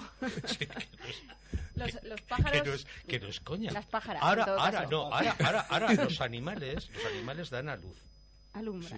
Al- dan- Ah, no, dan a a luz. dan a luz. Y las mujeres parís. No es al revés. O sea, y pero digo vamos lo ver, que y las digo, mujeres no somos digo, digo, Ah, digo vale. lo que di- digo lo que dice. Sí, y, sí. ahora Ya, los, y ahora los pájaros abortan. Qué fuerte. O sea, bueno, es que claro, es que llegas y dices, es que te encuentras ahí por las... Yo vi, hago mucha carretera de Aragón con mi bici y veo cosas muy raras y todavía no he visto ningún ningún pájaro en esa tesitura, ¿no? Pero Fíjate que es que mucho es mejor que no llegan las luces a según qué sitios porque los pájaros se ponen y se quedan tiesos. Sí. Los habría que van recubiertos hace muchísimos años que eso va recubierto. Sí, sí. Pero es por echar risas. ¿eh? no, creo que Claro. sí, porque es que positividad, eh, siempre, la vida tiene que ser positiva, vivir el momento y disfrutarlo. Eh, Pero de- siempre hay gente que le gusta fastidiar eso. Y pero como hay cosas que pero no se es la muy, creen. muy tóxico, muy amargado y gente sí, que... pero es que es como los mala la mala gente, que hay muy poca, pero cunde mucho. Si Sí, el pero 99,9% es buena gente. Sí, cuanto antes, cuanto antes deci- cuanto antes ella comentaba y se comentaba lo del tema de, de las ayudas y habían afectado y tal.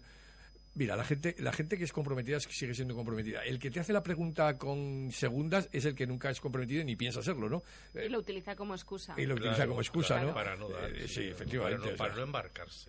o sea, eso es- Es como la que te dice un chaval de 14 años, dice, "Eh, ¿por qué no montas en bici? Haces un poco de deporte. Dice, que tengo reuma. Y dice, "Mm, va a ser que no quieres montar en bici. sí, porque Va a ser que... Yo es que soy un peligro en bici. no, hombre, es cuestión de ponerse. ¿eh? Sí, todo es cuestión de aprender, pero vamos, yo soy súper. Yo, por ejemplo, torpe. a mí, ¿quién me va a decir a mí hace cinco años que estaría metido en los frescales que estoy metido? Aparte que, que yo, eh, aparte con, con, con Asdas y cuando doy charlas por ahí, hablo de la salud. Hablo de, hablo de la, de la salud. Digo que el sistema de salud tenía que, re- que reivindicar y a decir que se haga deporte. Porque eso bajaría ya de entrada la factura de... lo tienes en todos los manuales. eh. Otra cosa es que se haga, pero los manuales escrito está. Esa publicidad, Hay que hacer, sí, sí. esa está. publicidad tenía que gastar, la- los, los, los organismos públicos tenían que gastar dinero en publicidad de que la ciudadanía hiciera deporte. No, porque ya han puesto a, ya han puesto al ciudadano en el centro del sistema. Yo no sé si lo han puesto en el centro porque sepa que no se mueva. Porque después de lo del Amancio Ortega, que resulta que cuatro señores han decidido que es que está mal que un rico dé material para que la gente pobre y normal se beneficie, y son cuatro. Sí, sí, son cuatro. Cuatro. Y resulta que yo simplemente en un clip en mi, en mi, en mi red de LinkedIn, que sí, de 3.000 personas, pero he puesto en 48 horas, tengo mil personas que han linkado diciendo que ya vale de tontadas y por favor, que si alguien quiere dar perricas, que bienvenidas sean, que todo hace falta, que es lo mismo que estás diciendo tú. Es que no, como lo da un rico, no vamos a cogérselo. Dice, hombre, ¿quién te va a dar un pobre o qué? Exacto. Joder, estamos todas De entrada lo cogemos. Luego ya Luego ya veremos, veremos, este hombre. Sí, muy bien. Exacto. Ha sido un programa muy interesante, un espacio muy bonito, de verdad. Os lo agradezco muchísimo a los tres. Eh, ya sabéis que siempre lo disfruto. Ha sido un encuentro apasionante. Espero que se pueda repetir. Y, por supuesto, seguir Por mí queriendo. Y por mí también. Sí, el, el, el pasado viernes grabasteis, el domingo se emitirá. De El madrugada. domingo se emitió además con Ujú. un gran éxito. La verdad es que fue un programa muy sencillito, o Ujú. sea, pero muy a pie de obra, muy directo. Muy bien, pues eh, lo compartiremos en las redes para que todo el mundo nos pueda escuchar. Muchísimas gracias, Salvador Macías. Un placer. Muchísimas gracias, doctora Bascal. A ti. Doctor Caballero. Nos vamos unos minutos a informativos y volvemos enseguida.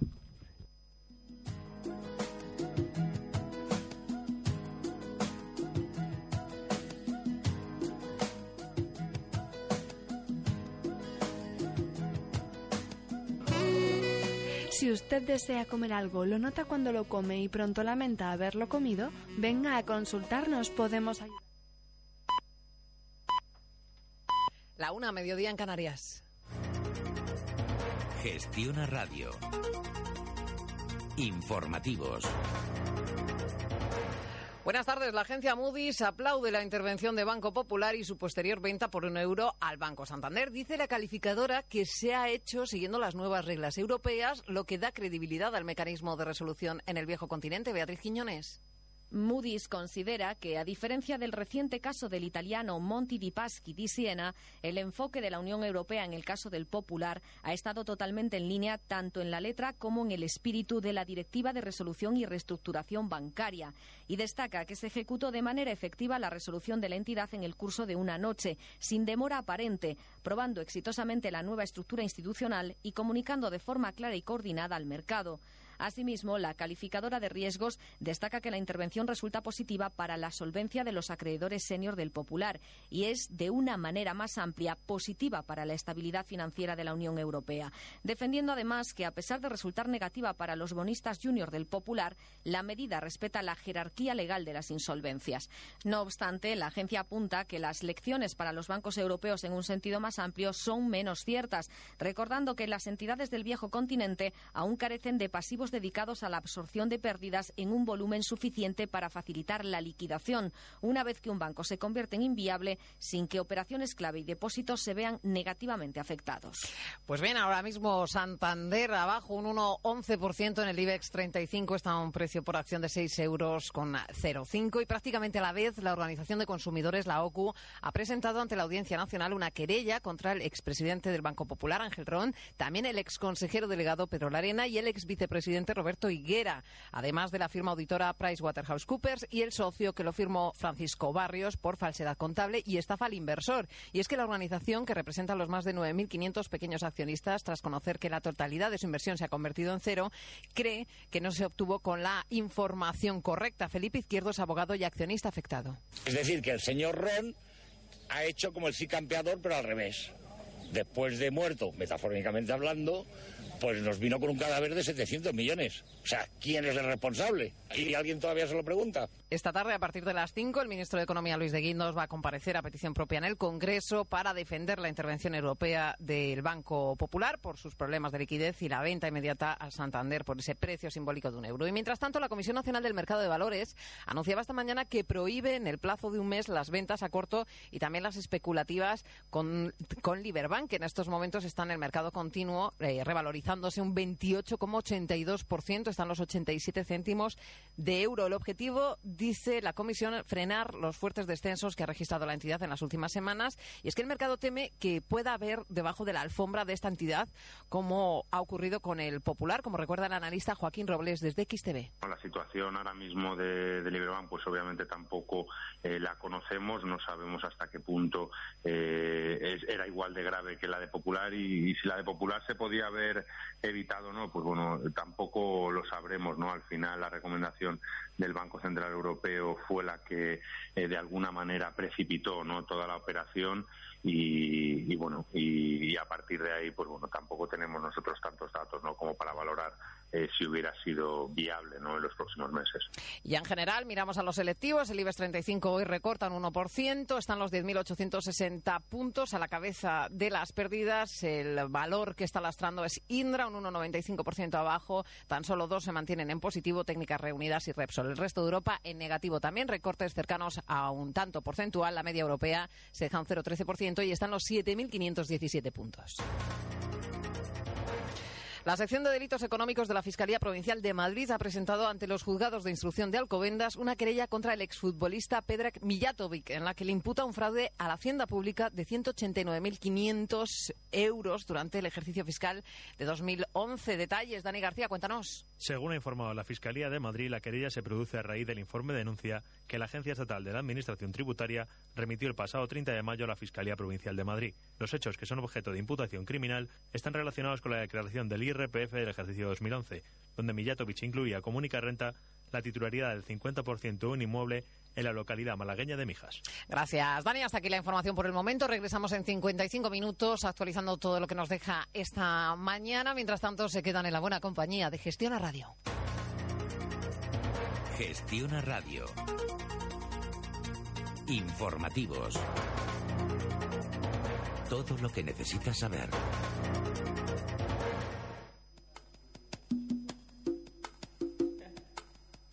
Al estar todos en la misma situación y al que a casi todos nos han caído unas cuantas, pues todos tenemos muchas dudas y como que te corta menos en preguntar cualquier cosa. Y además que siempre te la van a resolver hasta que la entiendas. Colegio de Verano Piquer. Nuestro objetivo, tu aprobado. Descúbrelo en la jornada de puertas abiertas de este sábado 10 de junio en las instalaciones del Colegio Sagrada Familia y en la residencia de estudiantes Ciudad Escolar Pignatelli. Colegio de Verano Piquer 976-353-086 o grupopiquer.com. Estás escuchando Zaragoza al día con Isabel Aparicio. Sistemas de aluminio y LEDs, carpintería de aluminio low cost y distribuidor de sistemas de iluminación LEDs patrocina el Rincón del Deporte en Gestión a Radio. Teléfono 976-906060, 976-906060. ¿Quieres un trabajo seguro? No pierdas más el tiempo. En Romero te ofrecemos la mejor formación en peluquería y estética y la máxima garantía con el método Pivot Point, número uno en peluquería. Ven a informarte de nuestros cursos. Matrícula abierta. Pivot Point bajo la dirección de Romero. Te espera en calle Bilbao 7 y Paseo María Agustín 101. La bóveda del albergue, calle Predicadores 70. Monólogos, conciertos, música en vivo, proyecciones, actuaciones, jazz sesión, tributos, improvisaciones con... La bóveda del albergue, calle Predicadores 70, teléfono 976-282-043. 976-282-043. Fue evolucionando la cosa, ya empezamos a, a trabajar. Porque trabajaron campo, duro para nosotros. eh, de pastores, a llegar. Defendieron a no nuestros ganar derechos. nada. Yo empecé Muchos lo pasaron de mal. Algunos incluso vivieron guerras, crisis, hambre. Nuestros mayores son nuestra experiencia y nos gusta cuidarles para que nunca estén tristes. Residencia Remolinos. Atención 24 horas por personal especializado. En Remolinos, a tan solo 20 minutos de Zaragoza. La mejor relación calidad-precio. Teléfono 976 61 85 40. Trabajamos por los mayores.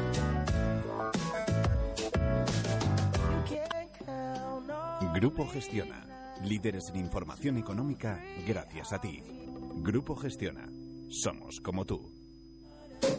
¿Pero qué haces? ¿Te ha tocado la lotería o qué? Mejor todavía, Ilex Abogados ha conseguido que el banco me devuelva todo el importe que me había cobrado correspondiente a las cláusulas suelo. ¿Todo? Sí, desde que firmé la hipoteca, 12 años pagando. ¿12 años? Me han devuelto hasta el último céntimo. Pero eso te habrá costado una pasta. ¿Eres oyente de Gestión a Radio? No escucho otra cosa. Entonces ve de parte de Gestión a Radio y la primera consulta y el asesoramiento es gratuito. ¿Qué me dices? Ilex Abogados, ¿en qué podemos ayudarle? Hola, buenos días. Llamo de parte parte de Gestión a Radio. Es un referente a las cláusulas suelo de mi hipoteca. ¿Podrían ayudarme? ILEX Abogados, en el Paseo de Sagasta número 17, teléfono 976-223380. Espera, espera, espera, espera. 976-223380. ILEX Abogados. ILEX Abogados, ¿en qué podemos ayudarle? Casi 800 millones de personas pasan hambre en el mundo, pero plantarle cara al hambre está en tu mano. Está en tu mano sembrar solidaridad. Está en tu mano sembrar igualdad. Está en tu mano sembrar futuro. Plántale cara al hambre. Siembra. Manos Unidas. Llama al 900-811-888 o entra en manosunidas.org. Hablar en público es tu asignatura pendiente. ¿Sabías que es una habilidad que se entrena? Escuela Comunicando, periodistas que te enseñarán a diseñar tu mensaje, actores que te ayudarán a utilizar tu cuerpo y tu voz y coaches con los que vencerás tu miedo escénico. Descúbrenos en www.escuelacomunicando.com o en el teléfono 976-213-987. Saca el comunicador que llevas dentro. Gestiona Radio. Salir ganando. Estás escuchando Zaragoza al día con Isabel Aparicio.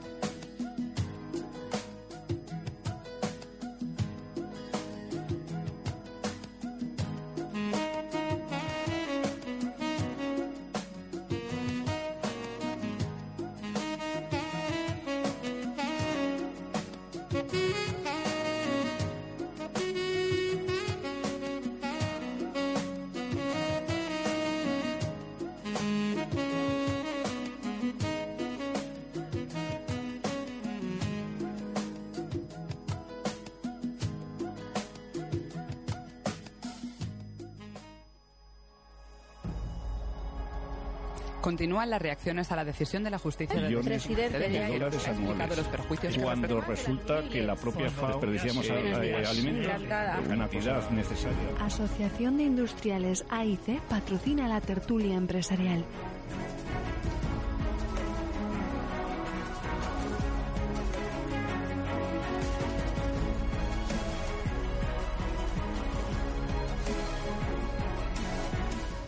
Seguimos en directo en Zaragoza al Día y da comienzo nuestra tertulia empresarial Empresas al Día. Hoy me acompañan, como ya anuncié al comienzo del programa, eh, Miguel Ángel Heredia, de Grupo Piquer. Muy buenos días. Buenos días. Yasmina Jericó, de Inmente. Buenos días. Buenos días, Isabel. Y José María Gómez, de Deportes, de AIC y de muchas cosas más. Buenos días. buenos días, buenos días. Además, creo que hoy nos traes una información exclusiva, ¿verdad? Sí, no sé si tenemos conexión eh, con. Ha habido, acaba de dar una rueda de prensa el presidente del Real Zaragoza, el señor La Petra, y bueno, hemos tenido ahí lógicamente eh, gente de la redacción de deportes, hemos tenido a Chusebe Sigarra, que no sé si lo tenemos en línea o no, porque no Está Pilar llamando, contactando con él, pero vamos, nos puedes ir adelantando. Ahora cuando lo tengamos en línea, pues te puedo adelantar poco, porque el que ha estado en la rueda de prensa ha sido él y yo me he venido corriendo para acá, con lo cual el que realmente nos va a contar un poco, ya me ha dicho que ha sido un poco curiosa la rueda de prensa, pero bueno, ahora cuando lo tengamos en línea que nos cuente él un poco. Muy bien, ¿qué tal el fin de semana a nivel deportivo? Pues a Dios gracias acabó la temporada, porque ha sido larga, tediosa y dolorosa, y ya se acabó la temporada. Nos hemos librado el pellejo de casualidad y de milagro. Y nosotros eh, pues hemos concluido una serie de retransmisiones deportivas con muchísimo esfuerzo porque no había que contar y la verdad que les he dado la enhorabuena al equipo por activo y por pasivo y se lo vuelvo a dar porque ha sido un año tremendamente complicado y mantener audiencia en deportes con lo que acontecía en el campo, créeme que ha sido muy difícil. Así que enhorabuena al equipo, que no es para nada mérito mío, sino del equipo de gestión de Deportes Aragón. Sois muy sufridos. este año no te lo imaginas. La verdad es que os gusta. La verdad que irse un sábado o un domingo mm, fuera a, retransmitir el partido o un partido de los que hemos visto, créeme que hay que tener vocación, ganas y en fin, y no sé qué más. No sé qué más. Muy bien. Pues nada, mientras esperamos que entre la llamada, podemos ir hablando. Hemos tenido una tertulia muy interesante antes con Salvador Macías de Asociación del Deporte Solidario. Van a, van a emprender un reto este fin de semana, el reto 400 por Alejandra. Se puede donar dinero en la página web de ASDES para este reto, porque Alejandra es una niña con discapacidad y el reto consiste en recorrer mm, casi 500, 430 kilómetros en bicicleta. El, el, ciclista Dani Díaz lo va a hacer, va a hacer ese reto, le van a acompañar eh, ciclistas solidarios y la verdad es que nos parece un reto precioso y por eso hemos querido compartir con él este Pues momento. Hay que ayudarlos, apoyarlos y decirles que tengan mucho cuidado con los coches, que últimamente hay una cantidad de accidentes de, de ciclistas. Y tanto. En fin, no se respeta nada. las No sé si hay más accidentes que antes o se le da más publicidad que antes, no lo sé. Pero desde luego todos los fines de semana nos desayunamos con... Pero es que yo, quiero- yo creo que los ciclistas se creen de- derechos de todo. De peatón, de automovilista, de- ¿no? Bueno, eso a, Y de- a nivel de y- y- ciudad. Y, deberes pocos, ¿no? A nivel de carretera, la verdad es que está un poco protegido. Seguramente, Sí, eso sí. seguramente habrá de todo, Miguel Ángel, pero hay una cosa que está clara. Es decir, cuando hay un atropello y al tío lo pillan drogado, eso no tiene ninguna defensa. Efectivamente, efectivamente. ¿Qué me dices, perdón, Que compañero? tenemos ya al teléfono al Ah, compañero. Muy bien, Chusevi, buenos días. Buenos días, ¿qué tal compañeros? Aquí estamos, a punto de iniciar la tertulia. Isabel ha tenido la amabilidad de cedernos cinco minutos para que nos cuentes, porque ha habido rueda de prensa del señor La Petra, presidente del Real Zaragoza, ¿verdad? Sí, rueda de prensa a las 12 de la mañana en la sala de prensa del Real Zaragoza y, y bueno, eh, calificativos, pues ni sí ni no, sino todo lo contrario. Para este viaje no hace falta alforjas y yo soy yo y mis circunstancias. O sea, muy La Petra todo, ¿no? Sí, sí, muy, muy al estilo, muy al estilo del señor Cristian Lapetra y muy al estilo de, de los amores del club. Hombre. Es decir, no decir, no decir nada diciendo muchas palabras. Al, al hilo de la noticia que bueno que poníamos nosotros la semana pasada en la picota o encima de la mesa y que además por ello hemos sido por algunos compañeros eh, bastante criticados, ¿ha, ha dicho algo, ha hecho alguna reflexión, alguna alusión al asunto del cambio de propiedad o no? No, eh, ha hecho una alusión eh, a pregunta de un compañero de si había que, bueno, en principio dice que no hay nada, que no hay nada, que no hay ningún proyecto solvente, ningún grupo inversor solvente eh, que se haya puesto en contacto con, eh, con la fundación, eh, por llamarlo de alguna manera, no sé si fundación, propietarios o cómo está o cómo está este, este lío, pero que no podemos lanzar las campanas al vuelo, ha dicho, con lo cual ahí ha caído en una contradicción de que, a ver, algo hay, algo hay. Bueno, eso lo sabemos, la Entonces, redacción de deportes lo tenemos muy claro, ¿no? Efectivamente. Se le ha escapado que no puede lanzar las campanas al vuelo, que en el momento que haya algo, pues eh, los medios eh, periodísticos seremos informados. O sea, ha dicho que no, pero que no puede lanzar las campanas al vuelo, es decir, ni sí ni no. Sea, allí estaban ni sí ni no, sino todo lo contrario. De verdad que yo creo que tenemos un poco el equipo como el presidente, un poco, un poco indolente, ¿eh? Quiero decir, es un hombre, es un hombre de reacciones así un poco, no sé, a mí me desespera a veces. Sí, con muy poca empatía, muy poca empatía con respecto al, aficionado. Pues se le ha preguntado también que, que, bueno, que cómo estaba la directiva, a ver si, si se atisbaba un pequeño, eh, no sé, un pequeño gesto de, de culpabilidad o de pedir disculpas por la, por la temporada, que recordemos que esta es la, la tercera temporada que, están en el, en, eh, al cargo del Real Zaragoza y que cada vez hemos ido a peor, pues no ha habido en absoluto. Simplemente han dicho que sí, que están tan disgustados eh, como los aficionados. No es Vale. una respuesta Fíjate. que los aficionados esperen oír, desde luego. Bueno, pues rápidamente, Chusevi, en cuanto a la renovación, ah, me imagino que habrá comentado que va a haber una renovación amplia, supongo. Sí, renovación completa, eh, con plenas eh, atribuciones al, al secretario deportivo, al Lalo Arantegui, al director deportivo, y que, que, bueno, que, que eh, han metido la pala excavadora, desde luego. Así es. Vale. Así es. Pues Chusevi, lo dejamos aquí, que si no, Isabel, le rompemos No, el programa. nada, a las 7 de la tarde, en el Rincón del Deporte, entraremos en bien. profundidad en lo que es el análisis de la rueda de prensa. Muchas gracias, compañero. Muchas gracias. Muchas gracias a vosotros, a Isabel y a ti, jefe, que, bueno, se agradecen los agradecimientos. Bueno, un, abra- un abrazo. Chusevi. Un abrazo, hasta luego, adiós.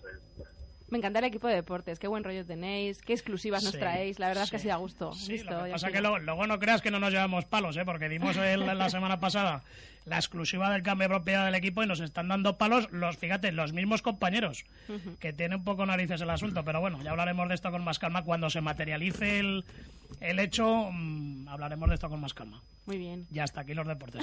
Que si no te, te corto toda la tertulia. Bueno, luego escucharemos la crónica deportiva de Paco Beltrán, que no ha entrado a tiempo en, la- en el corte de, de informativos. La pondremos después de publicidad, ¿verdad, Silvia? Me, me confirma que así es.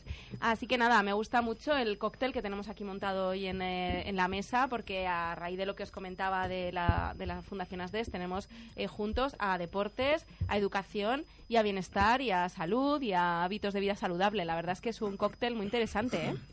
¿Qué tal, Yasmina? ¿Estás a gusto en la tertulia? Por supuesto que sí. ¿Has visto qué bien compañía. rodeadas estamos? Hombre, de lo mejor. Muy bien, pues eh, cuéntales a los compañeros en qué consiste tu empresa, para Bueno, que la conozcan Sí, mejor. perfecto. Bueno, pues Inmente es una consultoría que, que ha surgido precisamente para dar, para dar respuesta a las necesidades que estaban empezando a, a suscitarse en, el tejido social, ¿no? Principalmente, eh, ¿por qué lo hicimos de esta manera? Luego ya dimos el salto al, mundo empresarial, ¿no? Pero en sus inicios eh, estaba muy orientado a lo que era el bienestar, ¿no? Y, y todo lo que tenía que ver con con resolución de problemáticas a nivel a nivel social, ¿no? De ahí donde ya nos incurrimos en todo el tema de ONGs o en temas de responsabilidad social corporativa a nivel empresa.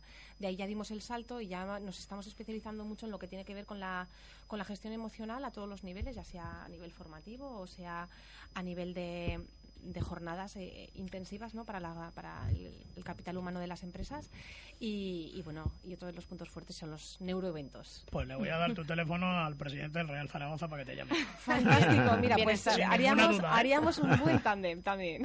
Sin ninguna duda. Hombre, yo creo que es, estaremos, es clave el bienestar, la felicidad, la salud a todos los niveles, eh, física y emocional, dentro de la empresa es fundamental. Porque.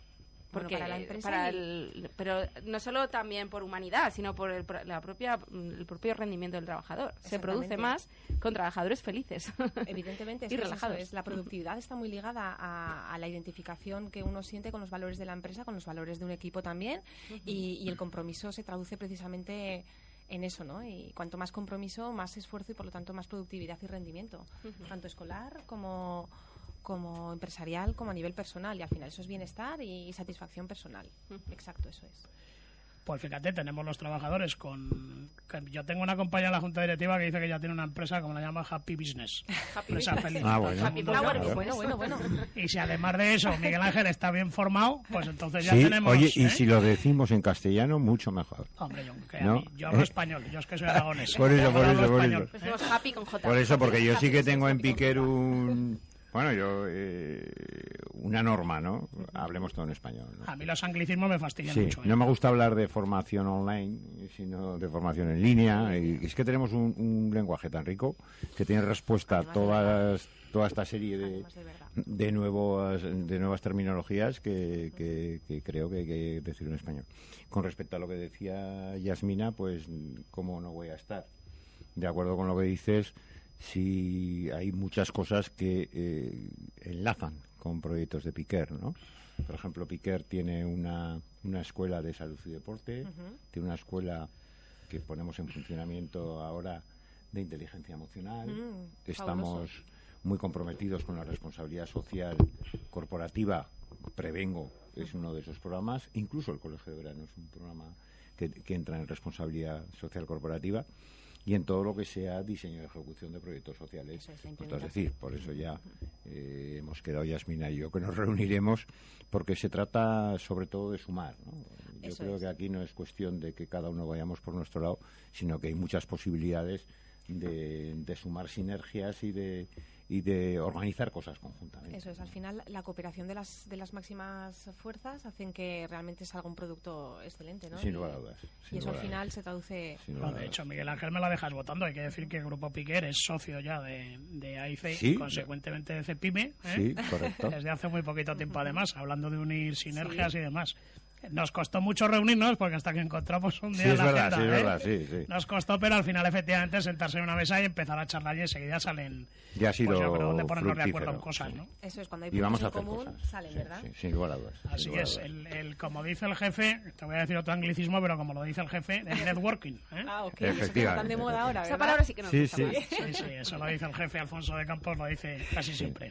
Reunirnos e intercambiar. Eso es, intercambiar y, y, bueno, más románticamente lógicamente, ¿no? tejer red, ¿no? Y al Mm. final es, sí, es así tejido es. social y también en, en Zaragoza, por supuesto, está cada vez más potente, ¿eh? Que no te creas tú que los aragoneses, que lo hablamos mucho, mm, sobre todo a mí que me toca la parte de, de asociaciones y demás, no te creas tú que los aragoneses somos muy proclives a, a esto que estamos poniendo encima de la mesa. ¿eh? Nos cuesta muchísimo eh, Entrar- trabajo, entrar- ¿eh? Sí. Sí, Sí. sí, entrar es, es un, es un terreno a conquistar. Realmente, a- eh, aquellos que, que se lanzan y que realmente asumen ese, ese riesgo de apostar por una, por una cuestión como esta que estamos planteando ahora sobre la mesa, realmente cuando ven los beneficios no empiezan ya a, a extenderse no ese boca a boca quizás. Pero es cierto que Zaragoza es una plaza dura que decimos Y es que ¿no? somos muy cabezones, y es que somos realmente pues eso Somos tenemos muy nuestros- sí. somos Porque además que mejor que aproveches la experiencia del que tienes al lado y el conocimiento del que tienes al lado y el de al lado que aproveche el tuyo. Pues no hay forma, ¿eh? Yo y de siempre verdad, aprendes, nosotros- oye, que siempre hay personas que te aportan, ¿no? Y decir, siempre. ¿por qué no sumamos en vez de...? Sí, yo creo Eh, que ¿no? tenemos mucho la visión de, uy, es como, es mi rival, ¿no? En lugar de, puede ser mi compañero y de aquí podemos sacar Pero, grandes cosas. Escúchame, si de la competencia, yo esto se lo digo mucho a los socios y se me claro, nosotros que somos una asociación multisectorial, pues claro, tenemos empresas del mismo sector. Exacto. Si no pasa nada porque te sientes a tomar un café y a compartir cosas con tu competencia. Al revés. Si vas a, vais a aprender los dos, Exacto. lógicamente uno tiene que dar la información hasta donde la puede dar, porque al final, evidentemente, Claro. tienes a tu competencia, pero que tampoco hay que verlo como el diablo con cuernos, sino que es tu competencia, no es tu enemigo aférrimo a muerte. Eso es, eso es, eso es. No son enemigos. Eso Suma, es. suma, Suma, ¿eh? suma. Suma. Y luego al final de esas... Pero nos cuesta mucho, ¿eh? Y Nos luego, cuesta, sí. luego convocas eventos, y Miguel Ángel lo sabe bien, convocas eventos y para arrastrar a que te venga la gente, además a cosas y a temas que sobre todo Piquer hace temas interesantísimos y en tono yo el mea culpa el primero, ¿eh? Que nos cuesta mucho tiempo hacer un, un huequecillo en la agenda Sí. para sentarnos allí una hora y además estamos sentados allí una hora y estamos pendientes del teléfono. Oiga, Sí. apague el teléfono, leche, que va a seguir rodando la tierra igual en una hora no va a pasar nada, ¿no? Yo es que el último momento que estuve en tu casa, pues me, me hizo gracia eso, que andaba la gente, yo el primero, mea culpa, eh, pues eso, entrando y saliendo, una llamada, no sé qué, y apaga el teléfono una hora que no pasa nada. Que no pasa nada. Somos. Y que siempre se aprende y que siempre puedes intercambiar experiencias, opiniones, y es cierto. ¿eh? Pero bueno, lo vamos consiguiendo poco a poco. Sí, sí, sí, es la Cuesta, buena noticia. Eh, sí. Nos vamos unos minutitos a publicidad, ¿vale? Y si os parece, órdenes. escuchamos la crónica deportiva del compañero Paco Beltrán. A sus órdenes Muy también. bien.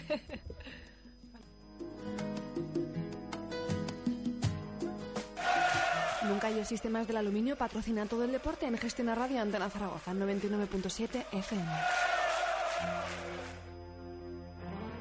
Sistemas del Aluminio y LED patrocina la crónica deportiva de Paco Beltrán.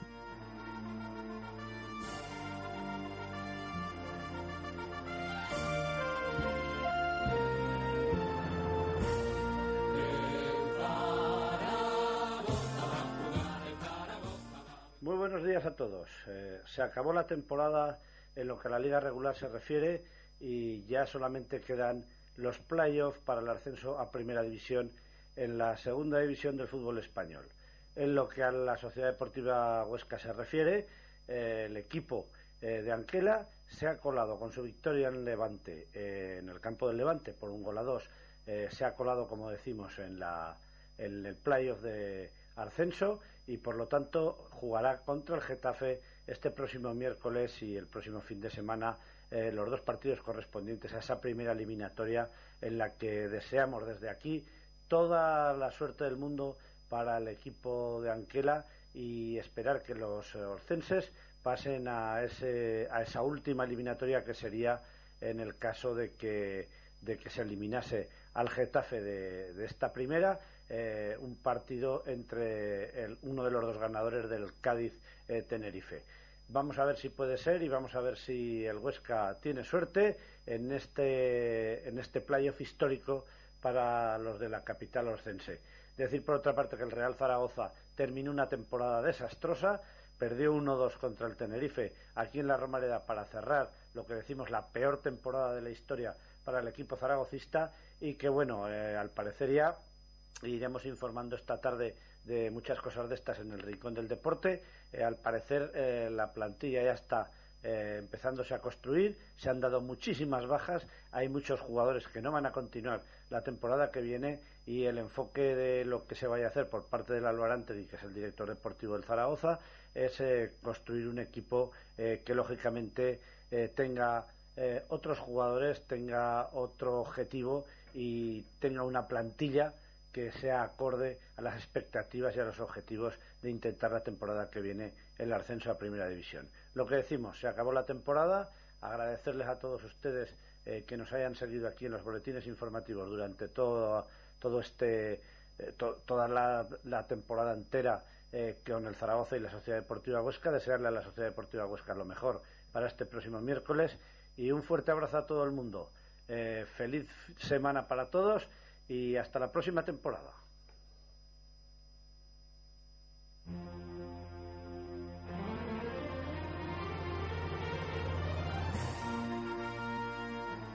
Sistemas del Aluminio y LED ha patrocinado la crónica deportiva de Paco Beltrán.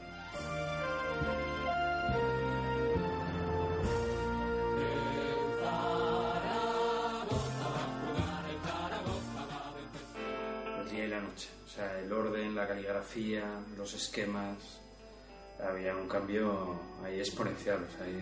yo eso lo noté una auténtica barbaridad. Colegio de Verano Piquer. Nuestro objetivo, tu aprobado. Descúbrelo en la jornada de puertas abiertas de este sábado 10 de junio en las instalaciones del Colegio Sagrada Familia y en la residencia de estudiantes Ciudad Escolar Pignatelli. Colegio de Verano Piquer 976 353 086 o grupopiquer.com. En Residencia Hernán Cortés, situada en el corazón de Zaragoza, si usted es independiente y quiere disfrutar de la libertad, saborear la mejor comida casera y compartir el inmejorable trato familiar que merece, no lo dude. En Residencia Hernán Cortés encontrará el hogar que busca. Residencia Hernán Cortés, habitaciones independientes y compartidas, algunas con magníficas vistas. Televisión en cada una de ellas, terraza, libertad de horarios. Residencia Hernán Cortés, calle Hernán Cortés número 6, principal derecha. Teléfono 976 213366 976 213366. Su felicidad, nuestra razón de ser. Felicidad es un viaje lejano, mano con mano la felicidad. Estás escuchando Zaragoza al día con Isabel Aparicio. Grupo Gestiona. Líderes en información económica gracias a ti. Grupo Gestiona. Somos como tú. Calzada, persianas y puertas automáticas. Persianas y puertas automáticas. Instalación y reparación de persianas automáticas. Persianas automáticas de cristales seccionales, correderas basculantes, abatibles, cuadros de maniobra, receptor de radio, mandos a distancia y fotocélula. Mantenimiento de puertas de garaje. Se automatizan todo tipo de persianas y puertas metálicas. Nos adaptamos a cualquier horario. Teléfono 625 078607 625 078607 o en el 976-732305, 976-732305. 365 días al año, 24 horas a tu disposición. Persianas y puertas automáticas calzada, www.persianascalzada.com. Persianas y puertas automáticas calzada. Mario, ¿qué te ocurre? ¿Qué mala cara llevas?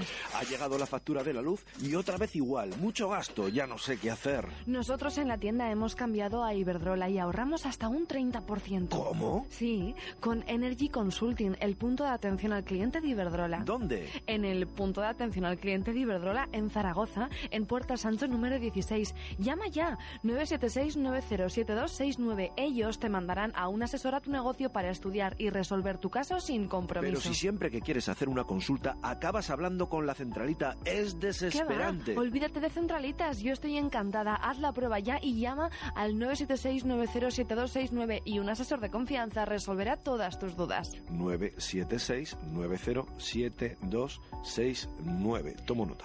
Energy Consulting, el punto de atención al cliente de Iberdrola.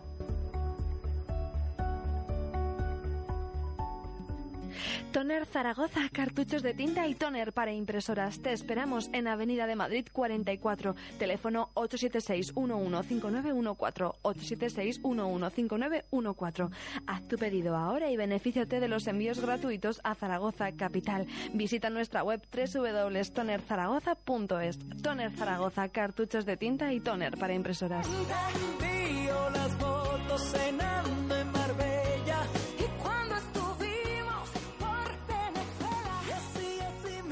Verano estoy solo en casa. Todo lo que necesito lo tengo en el Hotel Orus. Nuevo Hotel Orus. Estancias largas en un edificio emblemático de Aragón. Vive a tu manera en un ambiente muy familiar. Escoriaza y Fabro 45 976 31 29 83. No hay joya tan valiosa en el mundo que valga tanto como una mujer. Es el momento.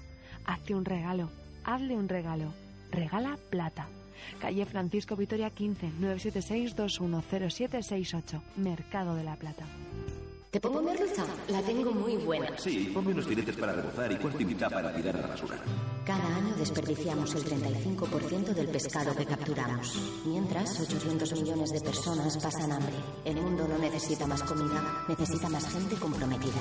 En Manos Unidas apoyamos proyectos contra el hambre en 60 países. Comprométete. Llama al 900-811-888. Gestiona Radio. Salir ganando. Estás escuchando Zaragoza al día con Isabel Aparicio.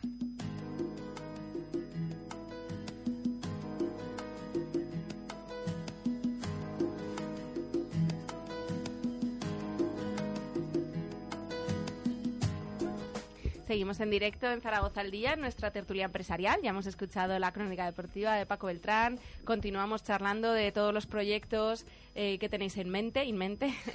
Lo tenía que decir. Eh, palabras así que sí, sí, mucho, demasiado. Me- me- la verdad es que me queda a gusto. Eh, tenéis un proyecto además en el acuario, súper bonito, que antes se lo he intentado explicar a Miguel Ángel y no he sido capaz. Así que por favor, si Venga, nos me- haces el favor. Me toca. Bueno, pues ahí en el acuerdo de Zaragoza hemos firmado precisamente un acuerdo de colaboración para hacer planes de responsabilidad so- social corporativa con, con pequeñas y grandes empresas que quieran pasar precisamente, mm, bueno, hay dos vías de actuación ¿no? dentro de este programa del Mindfish, Mindfishness que se llama. Y dale con los anglicismos, ¿eh? Ya ves, Pero es juego de palabras, Es un o sea, juego de palabras, ¿verdad? juego Y queríamos palabras. juntar precisamente esa atención plena de la que hablabas antes, José Marino, de, de que estamos a, en la multitarea ¿no? de, de hoy en día, ¿no? Pues el, mezclar el mindfulness con, con la acuarioterapia y con todo lo que tenía que ver con el con el coaching, otro anglicismo, Sí. ¿no? que incorporamos aquí a la tertulia. Y, y bueno, pues lo que hacemos es, por un lado, eh, se hace una intervención a nivel empresarial para detectar cualquier fisura a nivel de, de equipos o a nivel ejecutivo inclusive, o, y se eh, establece un diseño a medida para una sesión muy particular, ¿no? donde hablamos incluso de escape room o de a través de la gamificación que estará muy de moda ¿no? y de la que somos especialistas.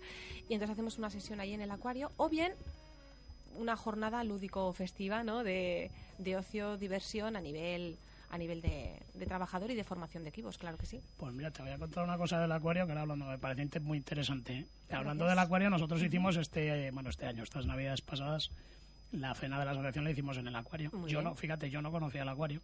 Hablando de lo que hablábamos antes, Fíjate. de cómo somos los aragoneses, siempre.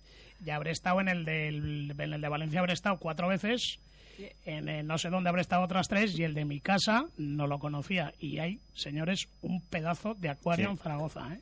Es, es Además, el más grande de Europa, creo, de, Exacto, de- exacto, agua fluvial. Os digo que Aquarium es del club, soy Piquer. ¿eh? Ah, sí, ¿eh? fantástico. Sí, pues fíjate, pues fíjate tú si tiene narices y de, y de todos los que estábamos en la cena, que habíamos, en fin, había sesenta y pico personas, eh, había muy poquita gente que había visitado el acuario y se- somos todos de aquí. Hay que decir que mm, tiene narices como somos los aragoneses, la verdad, a veces, ¿eh? Mm, Somos Cierto, así, cierto. ¿qué vamos a hacer? Bueno, Sí, además es que es un lugar es un lugar excepcional para perderse incluso, porque además no te ponen hora de salida, lo cual, bueno, pues puedes Además, una realmente... gente fantástica, Sí, una gente sí. También Y hay que potenciar, hay que potenciar espacios como estos. ¿eh? Exacto, y además nosotros nos hemos encontrado también con, con el acuario que están abiertos a, a nuevas propuestas, lo cual, sí, lo cual lo en Zaragoza se agradece y mucho, ¿no? Sí, Entonces es, bueno, fuimos con un, con un cuento, ¿no? Con una historia que parecía algo peregrina y al final se ha materializado, lo cual eso implica también por su parte, eh, bueno, un compromiso con el tejido también de los de la innovación, ¿no? Aquí en, en Aragón. Bueno, y es que en, en Aragón, antes hablábamos de que somos cabezones y lo somos. y lo somos, es verdad. Que nos cuesta sumar, que nos cuesta, como decía antes José María, el, eh, el reunir a gente para eventos, etcétera. Pero luego vemos que tanto en internacionalización como en innovación, como en emprendimiento, somos pioneras, ¿eh? Somos pioneras. Sí. Y nos volvemos locos y traemos gente de fuera y, te- y tenemos aquí verdaderos talentos. Pero ese es, el gran, ese es el gran problema, que confiamos muchas veces más en lo que viene de fuera Lo que- es que además nos han educado así. Parece que todo lo que venía de fuera siempre era mejor. Era mucho mejor. Cuando lo tenemos en casa. Nosotros, mira, nosotros hicimos una. Pusimos en marcha una iniciativa hace ya 5 o 6 años que lo llamábamos entre nosotros.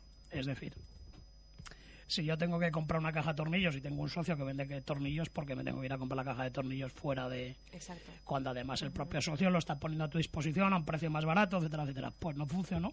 Fue tú que tiene la cosa en narices. No un funcionó, dato- un no funcionó, curioso. no hubo manera. Y te digo que en una asociación multisectorial de 400 empresas, imagínate que tenemos casi, yo te diría que cualquier producto. Hombre, pues sí, habrá Sin servicio mucho. Pues no funcionó.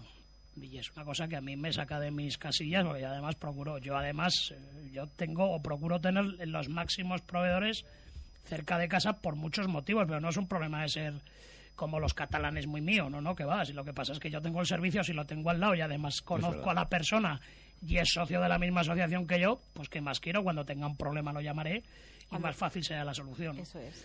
Pues no hay manera, hija, es, es triste. Cuesta, ¿eh? cuesta mucho. De verdad que es triste. mucho, Yo, no obstante, yo creo que sí que se está empezando un poquitín a, a cambiar esta La- dinámica. sí, la mentalidad, La sí, mentalidad. la Está mentalidad, empezando a sí. cambiarse un poco, ¿no? de En las generaciones Sí. nuevas que ven, las que Sí. vienen ya por detrás de nosotros, sí, la verdad que sí. Pero a nosotros nos han educado de una forma de, de lo que nos de cuesta, fuera y nos cuesta adaptarnos. cuesta nos cuesta tremendamente. Sí, que lo valioso es lo de fuera, ¿no? Lo valioso es lo de fuera. Siempre, lo que viene de fuera no se sabe por qué, siempre es mejor que lo de aquí. De hecho, es una plaza, eh, por lo menos en mi sector, en el sector del aluminio y demás, es una plaza que se emplea para hacer los ensayos comerciales de, de otras producto y demás partes, en ¿no? Zaragoza, Sí, sí. sí. Somos Eso no se decía antes igual, ¿eh? con el cine y con el teatro, que decía que cuando triunfaba una película o una obra de teatro en, en Zaragoza tenía pasaporte asegurado al- resto de España, ¿no? Yo es que creo que, igual que tenemos todos los toda la climatología posible y más, Mm. tenemos toda la diversidad y la heterogeneidad eh, a nivel de personas y por eso si aquí triunfa lo que comentabas tú, Miguel Cierto, Ángel, pues cierto. eso significa que, que puede tirar para adelante en cualquier otra parte de España. Y es cierto que era una ciudad tester.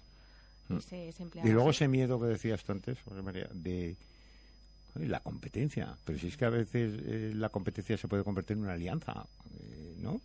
Sí, si lo sabes emplear en tu Exacto. beneficio y los dos lo saben emplear en su beneficio, sí, pero es aquí Miguel Ángel y tú lo sabes.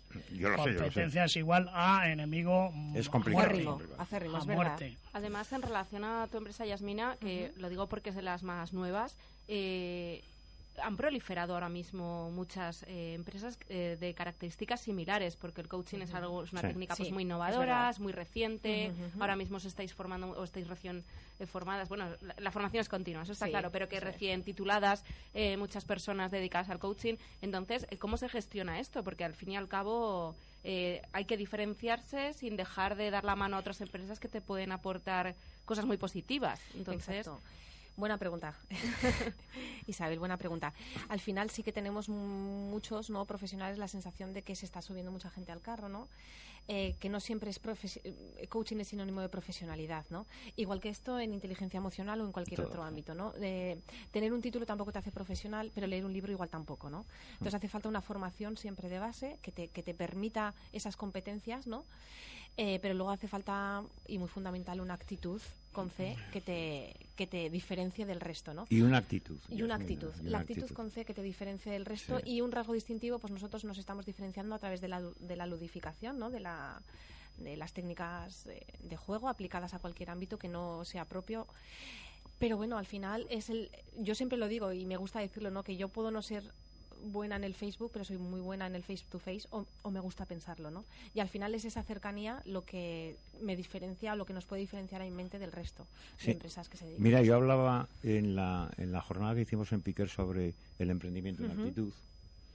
Decía que muchos de los. No, yo. eh, charla, o sea, apoyo al emprendedor, apoyo al emprendedor. Y hay muchos coaching. A mí me gusta llamar más entrenador o, Ent- o men- ujú. o mentorizaje, ¿no? Que el problema que tienen cuando le hablan a un emprendedor es que ellos no tienen, perdón, no tienen actitud emprendedora. Porque claro, para hablar de, de- de emprendimiento hay que tener dos cosas. Haber emprendido eso es y, te- y, y si has emprendido, tener una actitud emprendedora. Hay muchos casos, y hay muchos casos, y yo soy muy crítico con esto, Yasmina, hay muchos casos de personas, eh, están en las redes todos los días, ahora doy para emprendedores, ahora doy esto para emprendedores, que ni han emprendido ni su actitud es emprendedora. No puedo estar más y es muy contigo. difícil, es esto es como la, la educación. Si no crees en la educación, si no crees que el protagonista es en el alumno, si no eh, sabes ponerte al nivel de quien recibe Eso es. Más que quien- de quien da, es muy, eh, es muy complicado. Es muy complicado. Es muy complicado, por un lado, conectar, estoy totalmente de acuerdo contigo, y por otro lado, redirigir adecuadamente. Claro. Por eso, eh, una de las máximas en cualquiera de nuestras, por lo menos de las formaciones que yo he recibido, es primero tú transita por ese camino y luego ya enseña. ¿no? Y en eso, precisamente como lo hemos hecho y como Inmente surge de un emprendimiento activo, podemos hablar en primera persona de las distintas fases con las que se van encontrando. Evidentemente tenemos programa para emprendedores, pero es que sabemos en qué punto se encuentra cada uno de ellos porque hemos pasado por Y eso. puedes asesorar y puedes ayudar, pero, pero ya Y- decir, no, no, yo soy... Pero usted ha emprendido. Usted tiene una actitud emprendedora. ¿no? Y hay mucha carencia en eso, eh, Yasmina. Y luego hay que ver- Hay muy, muy buenos profesionales, pero Y- hay gente muy mala. Y luego en, en aquel acto, como te decía Aurelio, el presidente de CEPIME, no todo el mundo vale para emprender. Quiero decir, es que todo el mundo no puede ser abogado, todo el mundo no puede ser médico. Y como digo yo cariñosamente, tiene que haber indios y vaqueros, porque es que si no, no, hay, no sale la película. Sí, ¿no? sí, Con lo sí, cual, sí. Es cierto que no todo el mundo quizás se sabe manejar en la incertidumbre, por un lado, ¿no? De, de un Pero fíjate, en. CEPIME que tenemos, por ejemplo, herramientas de, de asesoría, es decir, tú vienes con la idea, nos las pones... Te ayudamos en el proyecto Claro, y en el- vamos a empresa. decirte si realmente la vemos viable o no, que es otra opinión más, pero Sí. tenla en cuenta, por favor, Un que, plan de viabilidad. que te está dando la opinión, gente que está eh, ya hace muchos años con, con el negocio en marcha, con sus... Es que a mí lo del emprendimiento me suena de mal esa palabra siempre. Sí, pero, pero mira que ha sido un eufemismo, ha sido, ha venido muy bien para eh, cambiar la idea del empresario explotador, el trabajador explotado. Y entonces decir es emprendedor parece que suena más a que te, identificas, porque un emprendedor y un empresario es un trabajador. Sí, sí. Te identificas más con el concepto del trabajador. Pero yo lo ¿no? que O pasa sea, que lo del emprendedor, oye, el encargado mío de la fábrica también es un tío emprendedor. Claro. ¿Por qué? Porque es capaz de sacar adelante eh, la fábrica con las directrices que yo le doy, pero me- eh, él emprende, él es un emprendedor todas las mañanas. Emprende dentro de la empresa, intraemprendimiento, Eso ¿no? es. Otro, Claro, otro tema que es, es emprendedor, a mí no me, me- de verdad que me chirría la Sí, a mí palabra esa. a mí me también, ¿eh? te lo ¿eh? digo, te lo, te lo digo en serio. sí. A mí me pasaba lo mismo hasta que hasta que cambié un poco el prisma, ¿no? Y al final emprendimiento es de prender, ¿no? Prender una llama quizás, ¿no? Y, y Pero si es que en autónomo, mira, el autónomo, además eh, siempre cuento lo mismo y es verdad. Yo recuerdo un día una tertulia en elecciones y había aquí pues un representante de Izquierda Unida, ¿no? Que hablaba de los empresarios, de los empresarios, y es que los empresarios, digo, oiga, ¿y qué es un empresario? Es un señor que Un tiene una empresa. Digo, mire usted, todos los autónomos al final somos currantes, digo, pero le voy a decir a usted una cosa, estamos bastante peor que los currantes. ¿Por qué? Porque al final el currante viene por la mañana, hace su trabajo bien, eh, llega a final de mes, cobra su nómina como está pactada y como no puede ser de otra forma, pero nosotros que hacemos lo mismo, cobramos la misma nómina, además y con todo, no tenemos ni la mitad de los derechos sociales que tienes tú como trabajador y además tengo todo mi patrimonio arriesgado en ese emprendimiento. Efectivamente. Eres un híbrido entre tra- Sí, eh, No, creo- obligaciones de trabajador y obligaciones de empresario. que soy un, currao más, ma- un currante más maltratado. Sin hablar de las horas de trabajo. Claro. extra, ¿eh? Bueno, eso ya no se cuenta. Eso ya no se cuenta. Y del seguro de salud que firma uno cuando se hace autónomo, porque como no te ponen valor nunca. sí, ahí estamos. Yo, si os soy sincera, es una palabra que le estoy cogiendo cariño ahora, a base de sacarla mucho la tertulia, pero que es una palabra que en su origen tampoco me gustaba porque me daba la sensación de que romantizaba la idea del autónomo con todas sus malas condiciones que tiene, que lo hemos hablado muchas veces, y por supuesto con Maite de Ata, todo lo que cuenta es poco y todo lo que hay que hacer todavía es muchísimo. Entonces era esa sensación, era ese momento de crisis en el que se, se impulsó mucho el autoempleo Pero, y Isabel- parecía que la culpa del paro era nuestra porque no estábamos autotrabajando. Unas cosas muy raras para la gente que habíamos tenido buenos trabajos después de estudiar mucho y por la crisis esas empresas cerraron y nos costó arrancar de nuevo y volver a encontrar trabajo que nos vinieran a hablar de que si estás en paro es casi porque te lo has- porque no te la buscas tú la vida es, eh, era doloroso y te decían "Ah, emprende Pero- emprende como si fuera muy fácil No, Isabel, es al- muy difícil Al final que hablabas ahora de hablabas ahora de Maite de Ata, al final se ponen a hacer cosas y a, y a intentar mejorar la situación de los autónomos y se quedan siempre en la superficie. Es decir, al final yo mm, y allá Maite con todo el cariño que además sabéis que la aprecio un montón, pero somos un poco a veces las asociaciones, ¿eh? voy a generalizar un poco estómagos agradecidos también, ¿eh? Quiero decir, hay que hay que en el caso del autónomo hay que ser mucho más agresivo ¿eh? y mucho más reivindicativo combativo, sí, sí. de lo que de lo que en este momento es, es- son las asociaciones de, de- no voy a personalizar en ATA pues son todas iguales ¿eh? ATA de la de la de UPTA. eh, la UPTA exactamente que no me salía el nombre en fin hay que ser hay que ser mucho porque es que además es una injusticia de la forma que está tratado el autónomo y además es una figura que en Europa no, no tiene ningún sentido ya la figura del autónomo y que además un señor porque tenga una sociedad y tenga más de un 25% tenga que ser autónomo, oiga, todas estas cosas se tienen que acabar en algún momento. ¿eh? Esto es como el impuesto y me cambio de tema, ¿no? Voy de tema a tema. Eh, Este fin de semana veía yo una manifestación en la Plaza del Pilar contra el impuesto de sucesiones, con el que yo estoy absolutamente de acuerdo que se radique, pero claro, en cabeza de la manifestación, señores que han estado 12 o 16 años gobernando. ¿Y usted por qué no la ha quitado si lleva usted Exactamente. 12 o 16 años gobernando? Váyase de la manifestación Eh, y váyase a es legislar que, y a es, que hay, esto. es que hay veces que hay que tener paciencia, ¿eh? Hay que tener paciencia en Sí. este país, ¿eh? Tenemos un, en fin, tenemos una cara a veces que nos, lo, que nos la Y pisamos. luego ¿eh? la, eh, la diferencia que existe entre emprendedor y quien busca un autoempleo. O sea, que es que son dos cosas diferentes. El emprendimiento sí que exige una actitud y aptitud también. Sí, sí. Pero sobre todo actitud. Y el, el autoempleo pues ha sido una necesidad, eh, especialmente de la crisis, pues que la gente ha dicho, oye, que no encuentro trabajo, que tengo que, ¿vale? Por obligación tengo que eh, buscarme un, un- crearme un puesto de trabajo, ¿no? y hay, hay diferencia abismal. O sea, sí que es cierto que yo creo que se ha estandarizado en exceso el concepto emprendedor. Y hablando del concepto intraemprendedor, que es muy importante. La empresa, sobre todo empresas de servicios, bueno, y empresas de todo tipo, ¿eh? Que no fomentan y apoyan el intraemprendimiento, se están equivocando de tómalo. De medio a medio. De tómalo. De hecho, una, De una de la- tómalo. un- exactamente, una de las principales causas de intervención empresa, organizacional es esta, ¿no? Mm. El, el desbloquear el intraemprendimiento. O sea, que buen apunte y. y Sí, sí, sí, sí, sí, sí. Estoy totalmente de Cualquier sistema de desarrollo organizacional tiene que tener eh, muy en cuenta, bueno, tiene que tener como meta fomentar el intraemprendimiento. Precisamente porque eh, a nivel empresarial todos creo ¿no? que, que nos gustaría sumarnos a esto de la mejora continua. Y es Claro, fundamental el intraemprendimiento. Si no, es, es, eh, te bloqueas y Bueno, te... al final te voy a decir una cosa, un empresario es un poco un entrenador de fútbol, ¿eh? Ahí es. Sin lugar a es un dudas. equipo Sin- que entrenar y sin que lugar a motivar- dudas. y que motivar todos los días, ¿eh? Sí, señor, sí, señor. Me, ha gustado, me ha gustado suelos, el símil, me ha gustado el símil, es cierto, es cierto. Y en, el fútbol, como en la vida, el mejor entrenador es el que veamos casos, por ejemplo, sonados, ¿no? Veamos eh, Cholo Simeone, porque todos los años el Atlético Madrid está donde está. Pues no por plantilla, porque además se la desmontan todos los años, sino porque hay un entrenador allí que los saca a comerse el, eh, la hierba. Quiero decir, pongo este ejemplo porque todo el mundo lo conoce, ¿no? Pero así como eso, pues, pues todos los empresarios pequeñitos, al final, Sí. somos entrenadores de fútbol. Sí. Sí, sí que es verdad. Y oye, pues encomiable también, ¿eh?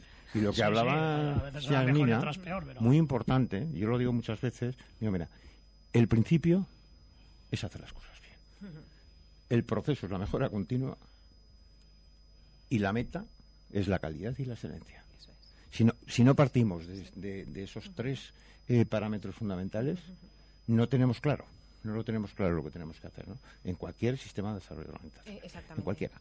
En cualquiera. Sea empresa, sea un equipo de fútbol, sea cualquier tipo de organización, cualquier tipo de, de, de emprendimiento, de empresa, Eso de es. proyecto que tú quieras hacer. A mí me gustaría saber qué medidas o qué iniciativas lleváis a cabo en vuestras empresas para fomentar eh, la unión del equipo, para generar bienestar en los trabajadores. Si todavía no eh, tenéis ninguna implantada de fijo, sabéis que podéis llamar a, a Yasmina. ¿Qué, qué medidas lleváis a cabo en, el- en la- en vuestras empresas para potenciar el bienestar del trabajador? Pues yo creo que aquí cada maestrillo tiene su librillo. Claro, yo, eso. yo en mi caso, yo en mi caso, porque claro, aquello de las de las cenas aquellas que se hacían antaño de O la cesta de Navidad. Era exactamente. Hombre, hace mucha ilusión. Yo esto, bueno, lo de la cesta de Navidad yo lo mantengo, ¿ves? Si yo lo he mantenido incluso en épocas de crisis, ha sido lógicamente más pequeña la cesta, más grande, pero bueno, eso... sí, Pero hace yo mucha lo- ilusión, la verdad. Yo lo mantengo por romanticismo, ¿eh? También Sí, te digo, sí. no creo que tenga nada que ver que un trabajador produzca o rinda más porque le des la cesta o no. O sea, eso, eso ya lo tengo claro. Y, pero ahora, lo de las cenas aquellas de hermanamiento y tal, que va, si al final lo que terminas es creando un problema. Yo, después de, yo hace que tengo la empresa 30 años, lo que sí me he dado cuenta que lo que hay que dejar, o yo en mi caso, lo que dejo es que la gente tenga propia iniciativa.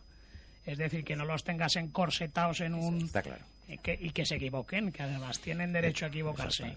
Y ahora también hay que ser lo suficientemente condescendiente para que cuando se equivoca no le pegues un palo que lo dejes eh, baldado, porque ya no se va a volver a equivocar más. ¿Por qué? Porque no va nunca a hacer nada por su cuenta. Claro, que Con lo cual, y es difícil, ¿eh? Y luego, ojo, eh, como decía Miguel Ángel, el, el intraemprendimiento, luego hay quien vale para emprender dentro y quien no, y quien, hay quien vale para ser dirigido. Claro. Bueno, pues también, también es- y es igual de respetable el, el- Sin el- lugar a el dudas. uno que el otro, ¿eh? No deja de ser fuerza laboral. Sí, sí.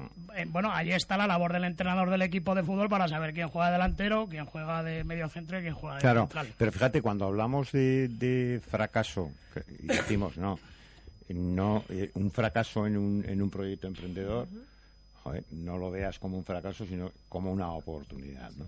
Pues yo creo que en el intraemprendimiento hay que aplicar lo mismo. Es decir, tú no puedes ahogar, y, o sea, primero tienes que fomentar que personal de, de la empresa intraemprenda, es decir, aporte ideas. Claro, que se, que se equivocará. Quien no se equivoca es quien no propone nada. Exacto. Eso está clarísimo. Entonces es lo mismo que decimos, oye, que no es un fracaso, que es una oportunidad, una equivocación, pues es una oportunidad también. También. para ¿De acuerdo? Y luego, otra cosa que me parece importante, conseguir el orgullo de pertenencia.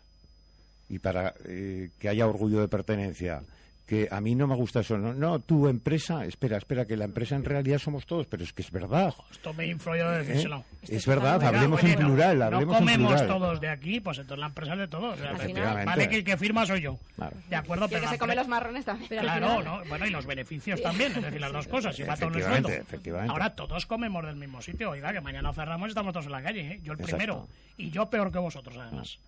Pero bueno, estamos todos en el equipo y todos formamos parte de una empresa que se llama X.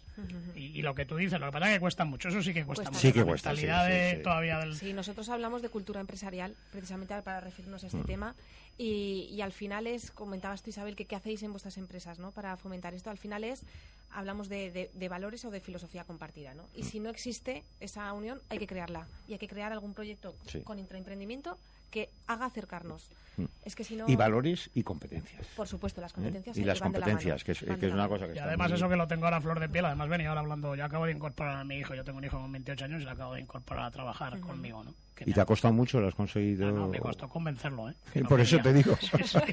Me ha costado, casi he tenido que ir al, al- al fichaje, ¿eh? Como en el Quería ser futbolista. Quería Sí, ser sí, no, no, él no quería... Él al no mercado quería de- al mercado de verano. Claro, pero que además me parece muy bien, él quería ser... eh, él es tornero ajustador y él quería eh, hacer su profesión y demás, bueno, y al final lo terminé convenciendo. Eh, y siempre, me, claro, está todo el día preguntando. Ya lleva el hombre seis meses conmigo, está todo el- y yo ya lo que intento es que deje de preguntarme y que además se equivoque. Y además esta mañana me hacía una pregunta y me decía, oye, ¿por qué estás todos los días aquí a las 7 de la mañana? Digo, perdón, porque aquí el que tiene que abrir y cerrar la puerta, y eso, yo no sé si está bien mal o regular, pero eso sí que me lo inculcó a mí mi padre y lo tengo clarísimo. El que tiene que abrir y cerrar la puerta y te tienen que ver que estás abriendo y cerrando la puerta, es el que la burra. Si no, la burra no anda, ¿eh? Lo, lo que hablamos de la coherencia, ¿no? No voy a exigir algo que yo no... Evidentemente. Que yo no, Eso que yo no es estoy así. dispuesta a dar. Eso, Eso es es así, así. ¿no? Y, y los grandes líderes El ejemplo es muy importante como la morales, educación. evidentemente. Bueno, pues es que es todo, todo Eso es es. educación. Como Y el otro la- día, en la, perdona, en la jornada de puertas abiertas del colegio de verano, que hacemos todos los sábados, pues les decía a los padres, mira, primero, hay una cosa muy importante. El protagonista es el alumno. Y una forma de exigir al alumno es darle ejemplo. ¿No? Porque si tú estás exigiendo a un alumno eh, determinadas cosas, tú te las tienes que autoexigir. Porque ahí le quitas muchos argumentos. Exactamente. ¿Mm? Sí, sí, sí. O sea que es muy importante. Y eso es, eh, bueno, es que la educación es todo. ¿no? Y, ¿no? y se dice que las palabras son enanos y los ejemplos Y alguna vez hemos hablado, Miguel Ángel, de esto, que estamos perdiendo una cantidad de valores desde chiquititos ya, que no nos los están inculcando en el colegio. Sin lugar a dudas. Sí. Que lo vamos a pagar caro. Sí, cuando la responsabilidad, el esfuerzo, la implicación, el compañerismo, trabajo en equipo, Ujú. etcétera, eh, no se está valorando, no se está potenciando, eh, vamos mal, ¿eh? y la figura Vamos de mal. yo lo que yo lo que he hecho mucho en falta sobre todo los yo tengo otro de yo tengo tres chavales no el otro de 16 y 12 la figura esa de la autoridad también la estamos perdiendo Sí. o sea ya en un crío de 14 15 16 años Sí. ya no tiene respeto ni al policía municipal ni al guardia civil por- ni al profesor oye el profesor no es es que me hace mucha gracia no Antonio no perdona profesor es don Antonio no Antonio no es Sí. don Antonio a mí por lo menos me enseñaron así en mi caso era el padre fulano y el padre mengano no que yo soy escolapio pero eso era así, y era el don, y pues, ni eso, ¿eh? Ya se pierde, parecen, yo los veo a los profesores en salesianos, a los civiles, quiero decir, al que no es cura. Sí, sí. Y los veo como colegas allí de los críos. No, oiga, que usted es el profesor. Sí, tú te puedes llevar bien, pero que quede Lo muy claro no quita lo valiente. la limitación del rol. O sea, qué rol. Y además los críos, a un profesor, le están demandando autoridad. Le no piden- autoritas, le piden límites. autoridad, que es que eh, los términos nos matan. Eh, No autoridad, ojo, autoridad es fascismo. Espera un momento, déjate de decir tontadas. Ángel y la culpa de los padres muchas veces, ¿eh? Pero que en los muchas- tenemos sobreprotegidísimos. En muchísimos casos. Sí, en la mayoría de los casos. Porque yo siempre he dicho que se educa en casa. ¿eh? Ah, en el colegio, en la comunidad educativa, eh, se enseña y parte de la educación debe ser compartida. Pero quien educa son los padres. A mí no se me ocurriera a mi padre decirle que es que el, profesor o el padre tal me había dado un grito, me había dado un guantazo, que entonces se daban guantazos. A mí no se me ocurría, porque lo siguiente que ocurría en mi casa ya sabía lo que era. Sí, pero ya sabes que pasamos de la A a la Z Sí. y no hay No, no, no la M, ni medio. blanco, negro, el gris no existe. Y se- que se nos ¿No? va el reloj, Isabel, perdón. Ya sabes, ya empiezo a hacer, cuando empiezo a hacer aspavientos, es que lo siento en el alma, pero nos tenemos que ir. Ha sido una tertulia muy interesante, me ha gustado mucho esta combinación, creo que funciona perfectamente, así que cuando queráis repetimos. Muchísimas gracias, José Mari. Gracias a ti, que nadie se pierda esta tarde a las 7 el Rincón del Deporte. ¿eh? Por supuesto. Muchas gracias, Yasmina. Muchas gracias a todos. Gracias, Isabel. Muchísimas gracias, Miguel Ángel. Gracias, un placer. Isabel. La verdad es que disfruto muchísimo estas tertulias, ha sido muy entretenida. El lunes que viene seguimos. Es que encima nos llevamos bien, ¿no? Es que encima se nota que fluye, se te nota que hay feeling aquí, feeling. Eh, quiero dar las gracias también a mi equipo, Daniel Rodellar en el control central, Silvia Aparicio en la mesa técnica, Pilar Santolaria en realización, Iris de Campos en producción y quienes habla, Isabel Aparicio. Que paséis muy buen día y seguid disfrutando de Gestiona.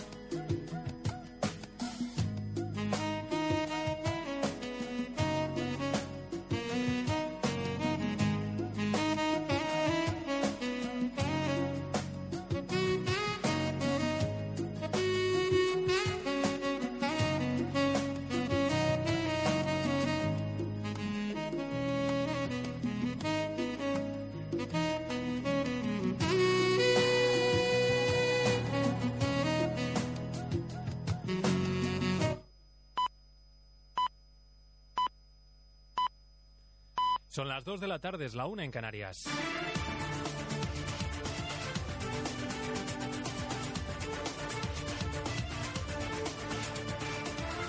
En Gestión a Radio, Economía a las 2.